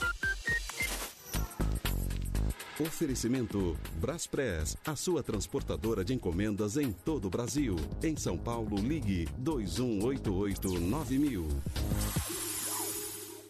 Pela Avenida do Estado, a condição do caminho do motorista que vai no sentido da Marginal do Tietê é lenta entre a Avenida Teresa Cristina e a Praça Alberto Leon. E ali da metade do Parque Dom Pedro II até a passagem pela Avenida Mercúrio. Para Ipiranga tem trânsito lento, saindo ali da Cruzeiro do Sul até a passagem pelo Mercado Municipal, depois a condição melhora. Pós-graduação Mauá, um jeito único de modular o seu futuro. Você escolhe como cursar. Acesse mauá.br barra pós-graduação e inscreva-se. It is Ryan here, and I have a question for you. What do you do when you win? Like, are you a fist pumper? A woohooer, a hand clapper, a high fiver. I kind of like the high five, but if you want to hone in on those winning moves, check out Chumba Casino. At chumbacasino.com, choose from hundreds of social casino style games for your chance to redeem serious cash prizes. There are new game releases weekly, plus free daily bonuses. So don't wait. Start having the most fun ever at chumbacasino.com. No purchase necessary. Group. Void were prohibited by law. See terms and conditions. 18 plus. Vimos coisas incríveis: revoluções, pandemias, desastres, manifestações, celebrações, momentos eternizados em velhas gravações e em novíssimo armazenamento digital. Nada importante foi ignorado por quem ouve a Bandeirantes e nada vai se perder no tempo. Testemunhamos, relatamos, trazemos os pontos de vista para o debate. Nossa hora é sempre o agora. Rádio Bandeirantes. Fechada com você. Fechada com a verdade. Jornalismo. Jornal Gente. Bandeirantes. 11 999 048756. Olha, o Quente Sinal marcando nove e meia da manhã, a gente falou hoje no Jornal Gente sobre uma determinação da Prefeitura do Rio dizendo o seguinte: você, motorista de aplicativo, não pode cobrar um por fora para ligar o ar-condicionado, não. Tem que ligar. Se o passageiro quiser e vai querer 40 graus no Rio de Janeiro, quem é que não quer um ar-condicionado, não é? E aí, os ouvintes da Rádio Bandeirantes falam a respeito desse assunto, muitos deles que são motoristas também de aplicativo. Olá, Rádio Bandeirantes, esse é o Jovens aqui de São Vicente. Ah, a Uber ela tem várias categorias, né? E uma delas tá, tem o Uber Comfort. Nesse você pode exigir o que, que você quiser, até o tipo de música, se você quer conversar, se não quer, se você eh, quer ar-condicionado, não quer, aí você paga uma taxa a mais, né? Na Uber Comfort. Agora os outros Uber, o, o UberX, né? O, Uber Flash, o, o- e o normal, né? Você não, não pode exigir nada. Cada um tem o, a sua, o seu jeito, né? E já existe o Uber Comfort, que você exige o que você quiser e, ah, obviamente, a taxa é mais cara. Um abraço. Bom dia, amigos da bancada do Jornal Gente. Aqui é Eduardo Leme de São Paulo. Eu sou motorista de aplicativo aqui em São Paulo. É, só para vocês terem uma noção, todo mundo que utiliza o carro de aplicativo, ele sabe que na chamada, na corrida categoria X, o motorista não é obrigado a ligar o ar-condicionado. O motorista só é obrigado a ligar o ar-condicionado se for na categoria Black ou Comfort. Aí sim, aí a gente tem, tem a obrigação de ligar o ar-condicionado. E as pessoas sabem disso. Bom dia, Pedro. Bom dia, Thaís, Cerqueira de Osasco, motorista de aplicativo. Em relação ao ar-condicionado, eu, eu ando com um carro com ar-condicionado ligado o tempo todo, porque eu, eu gosto, eu me sinto bem com o ar ligado. Para ser bem sincero, pensando em mim mesmo. E dá trava a- a- os vidros para que algumas pessoas entram com ar ligado e abrem os vidros, dá, dá destravado. Agora, os aplicativos que tinham que ver isso, né? Tem corrida que o aplicativo quer pagar 5 reais. Bom dia, Rádio Bandeirantes, que é Vladimir da cidade de Itu. A questão do ar-condicionado dos aplicativos, eu sou motorista de aplicativo, aqui no interior eu uso porque está em uma média aí de 35 graus. né? Então eu utilizo para o meu conforto também. Mas se tiver é, avisado antes, conforme as leis, e o próprio contrato dos, dos motoristas de aplicativo já diz que não, não é obrigado, então tá tudo certo. Fazer uma pergunta a mais aqui para quem é motorista de aplicativo ou taxista e possa nos ajudar aí. A Ana já me olhou com um olhar de repreensão aqui, Thaís. A Ana, nossa colega aqui que cuida das mensagens do Jornal Gente, né? Ela fica maluca com tanta mensagem aí, a gente fica cobrando. Vai, Ana, vai. Mas é o seguinte, ó. E aí, consome muito mais mesmo com ar-condicionado? Vocês já fizeram a conta? Porque nós temos a percepção, né? E a, e a certeza, né, Thaís? Quando a gente liga o ar-condicionado, o combustível vai embora mais rápido, não é assim que funciona? Não sei usa... dizer, viu, Pedro? Sabe aquela verdade que você ouve e acredita? Então, para mim, eu compro a verdade. Eu tenho essa percepção, mas vamos ver aí se, é, se é apenas uma percepção. Talvez alguém já tenha feito a conta e pode mandar para a gente, né? Porque quem trabalha com isso, imagino que faz parte do orçamento, saber se ligando o ar você gasta mais mesmo ou não, tá bom? Você já fez a conta, compartilha conosco aqui que a gente coloca na sequência as mensagens no ar no Jornal Gente. 9 e 34 Bandeirantes. Em sua defesa. Ao seu lado. Sempre. Rede Bandeirantes de Rádio. Informação e o debate na mesa. No Jornal Gente, da Bandeirantes. Tecnologia de ponta para o seu Porsche é no Service Body and Paint da Stuttgart, o único centro técnico do Brasil capacitado para fazer manutenção e reparo de baterias para carros elétricos e híbridos. A mais moderna cabine de pintura e o atendimento e a qualidade de serviço que só a Stuttgart oferece. Deixe seu Porsche aos cuidados do Service Body and Paint Stuttgart. O dia a dia na Braspress é tudo azul. Com segurança, rapidez e qualidade. No Brasil, de leste a oeste, norte a sul. Tem sempre um caminhão azul Braspress na sua cidade. Tarifas na medida e pronto atendimento. Informações em real time, com precisão. E pela Aeropress, sua encomenda vai de avião. Ligue 011 2188 9000 ou pelo site braspress.com. Trânsito. Oferecimento Braspress, a sua transportadora de encomendas em todo o Brasil. Em São Paulo, ligue 2188-9000. Pela rodovia Castelo Branco tem trânsito lento no sentido do interior, do quilômetro 20 até o 22, na passagem por Alphaville, depois melhora bem. Para quem vem para São Paulo, Trânsito lento já a partir da passagem pelo quilômetro 28 até o 23 e depois na chegada ao Cebolão na altura do quilômetro 13. Pague seu IPVA com o app Zoom Mais e participe da promoção IPVA premiado. Tem Jeep Renegade, moto BMW com IPVA pagos por 5 anos e 10 iPhones 15 para os ganhadores. Baixe o app Zoom Mais e participe. Jornalismo. Jornal Gente. Bandeirantes. São 9 horas e 36 minutos. Repórter Guilherme Oliveira com informação no Jornal Gente. Bom dia, Guilherme. Oi, Pedro. Ótimo dia a você, a Thaís, a quem nos acompanha aqui no Jornal Gente. Falar de mais uma prisão na região da Cracolândia, no centro aqui da capital. Guarda Civil Metropolitana prendeu um suspeito de traficar drogas na Cracolândia.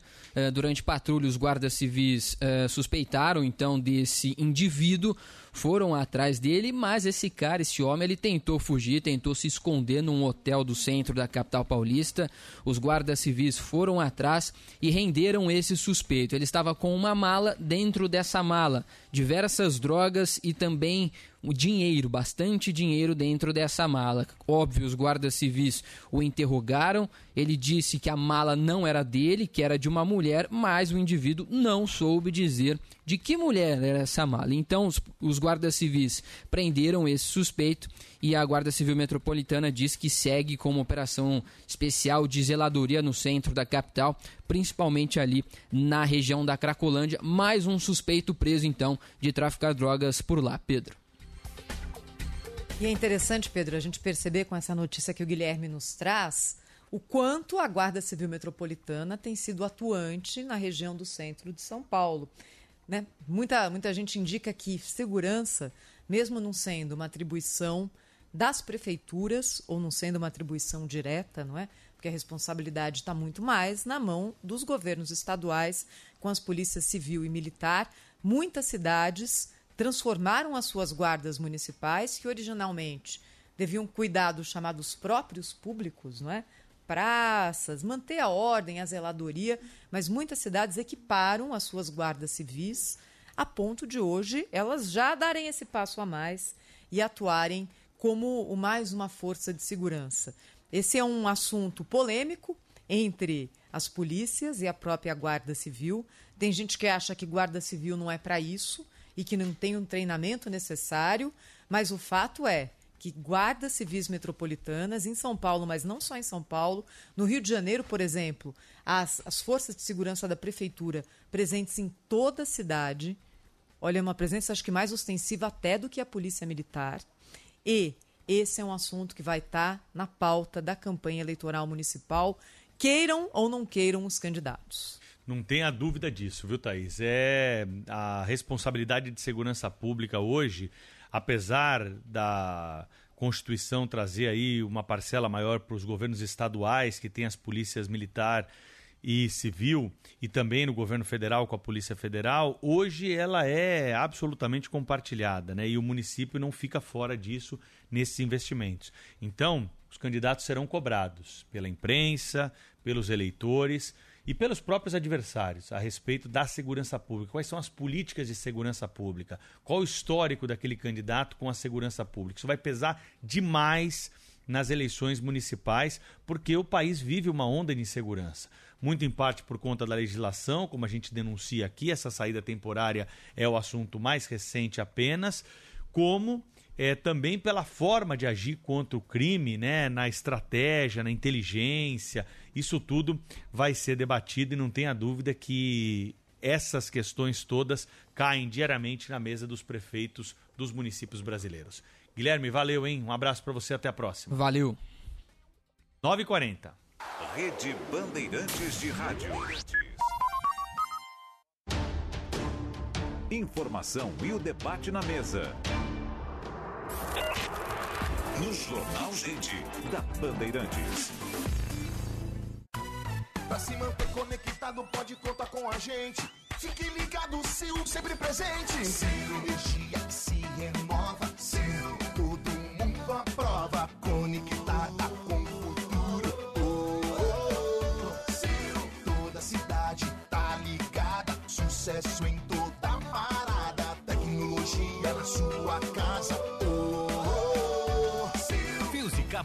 cabos elétricos Sil, conectada com o futuro. Os institutos federais são a cara do Brasil. Tem diversidade, inclusão e milhões de vidas transformadas. Tem qualificação profissional, cursos técnicos e cursos superiores. É educação profissional gratuita e de qualidade em todos os estados do país. Descubra o que os institutos federais têm para você em gov.br/mec. Ministério da Educação, Brasil, União e Reconstrução, Governo Federal. Trânsito. Oferecimento Braspress, a sua transportadora de encomendas em todo o Brasil. Em São Paulo, ligue 2188-9000. A marginal do Tietê está difícil para o motorista que vai no sentido da rodovia Castelo Branco no trecho final, com lentidão pela pista expressa desde a passagem pela ponte da freguesia do Ota e a chegada ao Cebolão. Pela pista lateral desde a rodovia dos Bandeirantes até a Anguera também tem trânsito lento para Ayrton Senna, lentidão entre a Anguera e a passagem pela ponte do Piqueri. IPVA em até 12 vezes com o cartão Porto Bank é possível e ainda vale pontos. Baixe o app e fale com seu corretor. Jornalismo. Jornal Gente. Bandeirantes. 11 999 048756. E aí, o ar-condicionado ligado faz o carro consumir mais gasolina, etanol ou não? Bom dia, Pedro. Aqui é Eduardo Leme de São Paulo novamente. Sim, o carro com ar-condicionado ligado direto, ele consome no mínimo um quilômetro e meio ou dois a mais por litro. Pedro, seguinte, Os carros modernos hoje, o ar-condicionado trabalha com uma embreagem, né? Enfim, vou resumir. No, no meu carro, que é um carro 2.0, não dá mais, não dá 10 reais a mais por dia com ar ligado. Bom dia, Pedro Thaís, cerqueira de novo aqui de Osasco. Consome sim, é, é, é nítido, principalmente no trânsito. Se você está numa rodovia, nem tanto, mas consome sim. Até eu trabalhei muito tempo como motorista profissional com ônibus e tinha esse, já tinha ônibus com ar-condicionado e de- tinha uma determinação, se não precisasse usar, não usar justamente por isso, porque tem estudo que realmente o consumo aumenta, tá bom? Um abraço aí. Reais, ele dá uma diferença para mim no dia de cinco reais.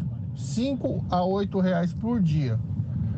Para o meu bem-estar e o bem-estar do passageiro, eu acho que a gente deve ligar o ar-condicionado sim e trabalhar com ar-condicionado. Até porque eu trabalho com uma camisa branca, imagina eu o dia inteiro suando com uma camisa branca, com ar-condicionado desligado num calor de 40 graus. Não tem condições, né? É insalubre isso. Então a diferença é muito pouco, isso acaba nem fazendo diferença no orçamento da gente que é taxista. Thaís Pedro, bom dia. Júnior do Capão Redondo, do motorista de aplicativo.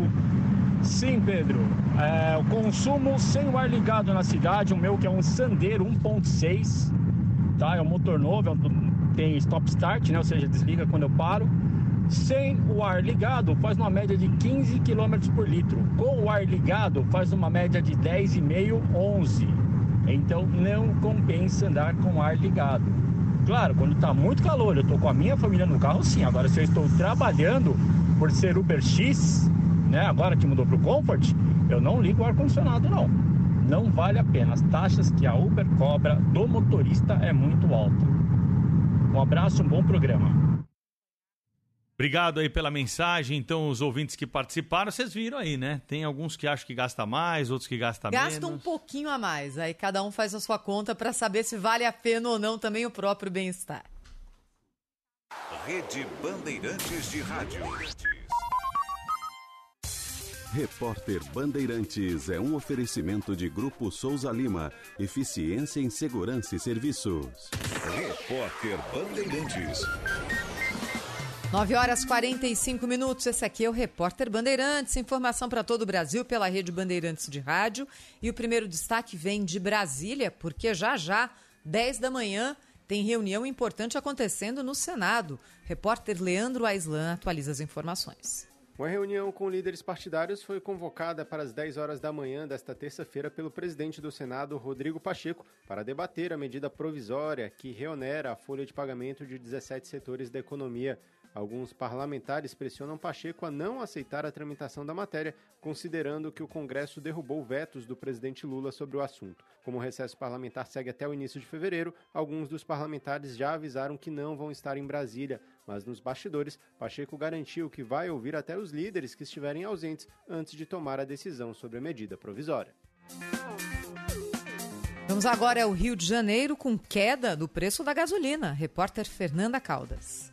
A gasolina teve redução de 2 centavos no preço médio de revenda na semana entre os dias 31 de dezembro e 6 de janeiro, em relação à anterior, e passou de R$ 5,58 para R$ 5,56. A informação é da Agência Nacional do Petróleo, que divulgou nesta segunda-feira o levantamento semanal dos preços dos combustíveis no Brasil. Assim como em outros levantamentos, a cidade de Tefé, no Amazonas, apresentou o maior valor do combustível de R$ 7,69. A cidade de Diadema, em São Paulo, teve o menor preço do país, R$ 4,58. Por outro lado, o diesel apresentou aumento de 3 centavos. O combustível apresenta preço médio de revenda de R$ 5,89. Agora 9h47. O negócio é o seguinte: a solução completa para o seu negócio é a Souza Lima. E com a Souza Lima, o negócio é inovação. E aqui não tem esse negócio de ser tudo igual, não. As soluções são sob medida, de segurança, limpeza e outros serviços. E é um ótimo negócio em valores, sempre alinhado aos valores do seu negócio. E esse negócio de terceirização deixa que a gente resolve. O nosso negócio é fazer o seu negócio melhor. Negócio fechado? Grupo Souza Lima. Soluções completas para o seu negócio. Jornalismo. Jornal Gente. Bandeirantes. 11 999 048756. Bom dia, amigos da Rádio Bandeirantes. Aqui quem fala é o Ronaldo, da Vila Nova Carolina, região do Jaçanã. É, estamos sem energia, já vai para 16 horas. E como sempre a Enel dá aquela resposta padrão. Estamos trabalhando para atender o mais rápido possível. Então, pediria que vocês dessem uma ajuda para a gente aí. Muito obrigado, bom dia a todos. Bom dia a todos do Jornal Gente. É, quem está falando é o Jefferson do Bom Retiro. É, para avisar que faltou energia ontem na hora da chuva e até agora não, não voltou aqui na Avenida do Estado um pedacinho da Avenida do Estado. É, nunca aconteceu isso. Sempre faltou, mas rapidamente já voltava. Dessa vez é, é demorou bastante. Né? Já está começando a estragar as coisas na geladeira já. E aí, Pedro, quando a gente ouve essas mensagens de ouvintes falando que estão há 12, 14, 16 horas sem luz, dá um frio na espinha, não é? Porque quando a gente lembra do que aconteceu recentemente, em alguns casos, pessoas ficaram quatro dias sem energia elétrica. Foi uma chuva mais forte, um vento mais forte naquele momento, mas dessa vez também houve muito estrago. Me parece, pelo que a gente tem recebido aqui na quantidade de mensagens e pelo monitoramento que os nossos repórteres fazem na cidade, que a situação dessa vez não foi da mesma gravidade. Mas é claro que quem está sem energia agora não quer saber se foi da mesma gravidade ou não que é a energia de volta, até porque está muito calor e tudo estraga dentro de casa. Tem ouvintes também falando sobre poda de árvores, esse processo difícil da gente conseguir. Bom dia, Thaís. Bom dia, Pedro Campos. Eu sou Gilvan Moreira Silvas, aqui de São Paulo, taxista que roda a cidade inteira e eu vejo que não precisa nem de, de agrônomo para condenar uma árvore que já você vê que as raízes estão é, é, salientes, não é? Você passa na 23 de maio, por exemplo, tem, dá medo, dá muito medo. Né? Se estiver chovendo forte, deveria essa providência ser tomada antes, cortar elas, botar ave de pequeno porte, principalmente pelo terreno que é ali na 23 de maio.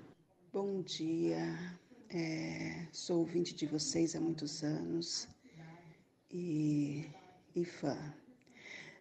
É, quero falar sobre as árvores. Eu trabalho na região ali de Moema e as árvores estão sendo tomadas por uma praga que vai enforcando, estrangulando a árvore e ela vai perdendo as forças. E em todo Moema eu vejo, e infelizmente Moema, aquela área da Nova Conceição, bem próximo, com certeza o parque também deve estar cheio, o Parque Ibirapuera. Então, é, a prefeitura ela tem que dar uma olhada nessa parte de, de praga né, nas árvores. Um abraço em todos. Bom dia, Rádio Bandeirantes, Rafael aqui da Praia Grande. É, falando sobre a poda das árvores, outro dia eu vi um especialista comentando, falando que o pessoal faz errado, tá? Eles fazem a poda de uma maneira que o peso maior fica em cima e causa a queda das árvores. Bandeirantes. Em sua defesa, ao seu lado, sempre. Rede Bandeirantes de Rádio. Informação e o debate na mesa.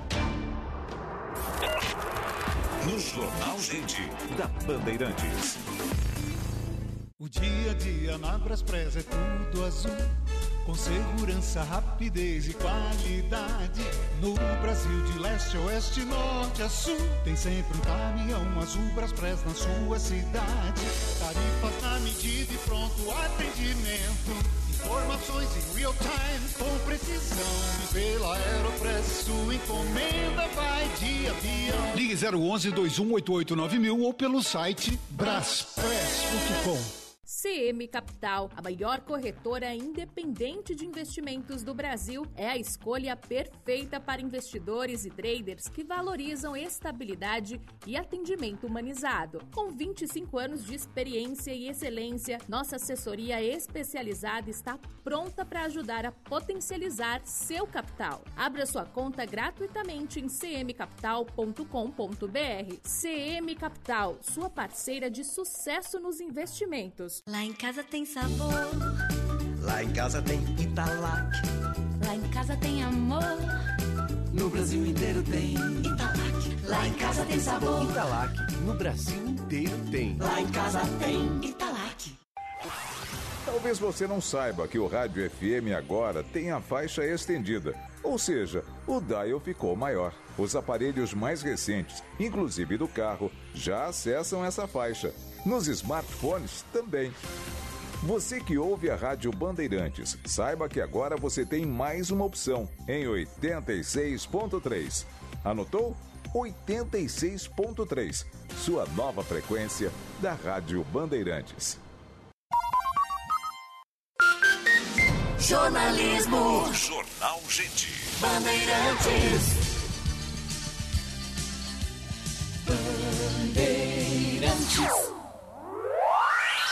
9 horas e 53 minutos, hora do esporte. O Felipe Melo está chegando aqui com informações a respeito da seleção brasileira, que tem um novo treinador, né? O Dorival Júnior vai comandar a seleção brasileira daqui para frente, tentar mudar essa história nas eliminatórias. E tem uma Copa América nesse ano, hein, Felipe Melo? Bom dia. Tudo bem, Pedro? Bom dia, bom dia, Thaís, bom dia todo mundo ligado na Rádio Bandeirantes. É isso, Dorival Júnior assume o comando técnico da seleção brasileira, deve ser apresentado amanhã na sede da CBF e os compromissos, os primeiros compromissos como treinador da seleção brasileira serão contra a equipe da Inglaterra no dia 23 de março e depois no dia 26 a Espanha. São os dois compromissos do Dorival Júnior e duas seleções que a gente sempre cobra, né? E estava cobrando no último ciclo. O Brasil não enfrenta seleções da Europa, dificuldade de marcar amistosos contra os europeus e tal. E agora vai ter mais no início do Bem trabalho, agora. bem agora, né? Dorival Agora que a gente tá mal. é, o Dorival também não vai conseguir fazer muita coisa em pouco tempo, né? Não, não vai ter nenhum é, jogo de preparação para enfrentar logo de cara uma Inglaterra e depois uma Espanha. Mas é isso, ele assumiu o desafio já sabendo que seria assim, que esses seriam próximos compromissos da seleção brasileira. Inclusive ontem ele foi no CT do São Paulo e se despediu rapidamente ali, ele deu uma- algumas palavras, se despediu dos funcionários para embarcar para o Rio de Janeiro. Vamos ouvir o Dorival. Deixar um agradecimento aí a quem faltava. Hã? faltava dar tchau aí dentro, Dorival, que você deu. Aos funcionários que não estavam no dia de ontem. Você espera encontrar, já falou com o Edinaldo já? Não, não, ainda não. Quem seria o cara para te substituir, Dorival? Ah, isso daí é diretoria de São Paulo. É competente para isso. Bom, tá aí então, o Dorival Júnior não quis nem dar palpite de quem será o próximo técnico do São Paulo. Ó, por falar no São Paulo rapidinho, o São Paulo tentou o Voivoda do Fortaleza, que negou, o Pedro Caixinha do Bragantino, que também não aceitou, e agora a bola da vez é o Luiz Rubeldia, que era técnico da LDU, que foi campeã agora sul-americana. É um argentino, tem 42 anos e é a bola da vez no São Paulo. É, são três técnicos estrangeiros que São Paulo tentou até agora é, contratar para a vaga do Dorival Júnior. A FIFA ontem esteve na sede da CBF para entender todo esse processo em relação à eleição, o afastamento do Edinaldo Rodrigues e um representante da FIFA, o diretor jurídico Emílio Garcia, elogiou a decisão do STF que eh, colocou de novo o Edinaldo no cargo de presidente e demonstrou apoio ao dirigente brasileiro. A, a CBF, o fútbol brasileiro, estava em risco. Havia um risco muito alto de que, de que o Conselho da FIFA tomara uma decisão contra o futebol brasileiro, não contra o futebol brasileiro, contra a intervenção do exterior no futebol brasileiro. E o risco era que o Conselho da FIFA tomara a decisão de expulsar Brasil de, de todas as competições internacionais. Mas, como digo, agora estamos de, de volta e a decisão da quinta-feira restaura o sistema da eleição livre e democrática do futebol brasileiro. Bom, o Edinaldo Rodrigues, o presidente da CBF, também comentou em relação a esse apoio que recebeu da FIFA para continuar no cargo. É o futebol brasileiro que ganha. Não tem, é, não é o presidente que eu fui eleito é, de uma forma clara, transparente, pela unanimidade dos presentes na Assembleia do dia 23 de março. Mas ganha o futebol brasileiro quando ele tem a sua autonomia restabelecida, quando tem é, a certeza que seus clubes vão cumprir é, as competições internacionais.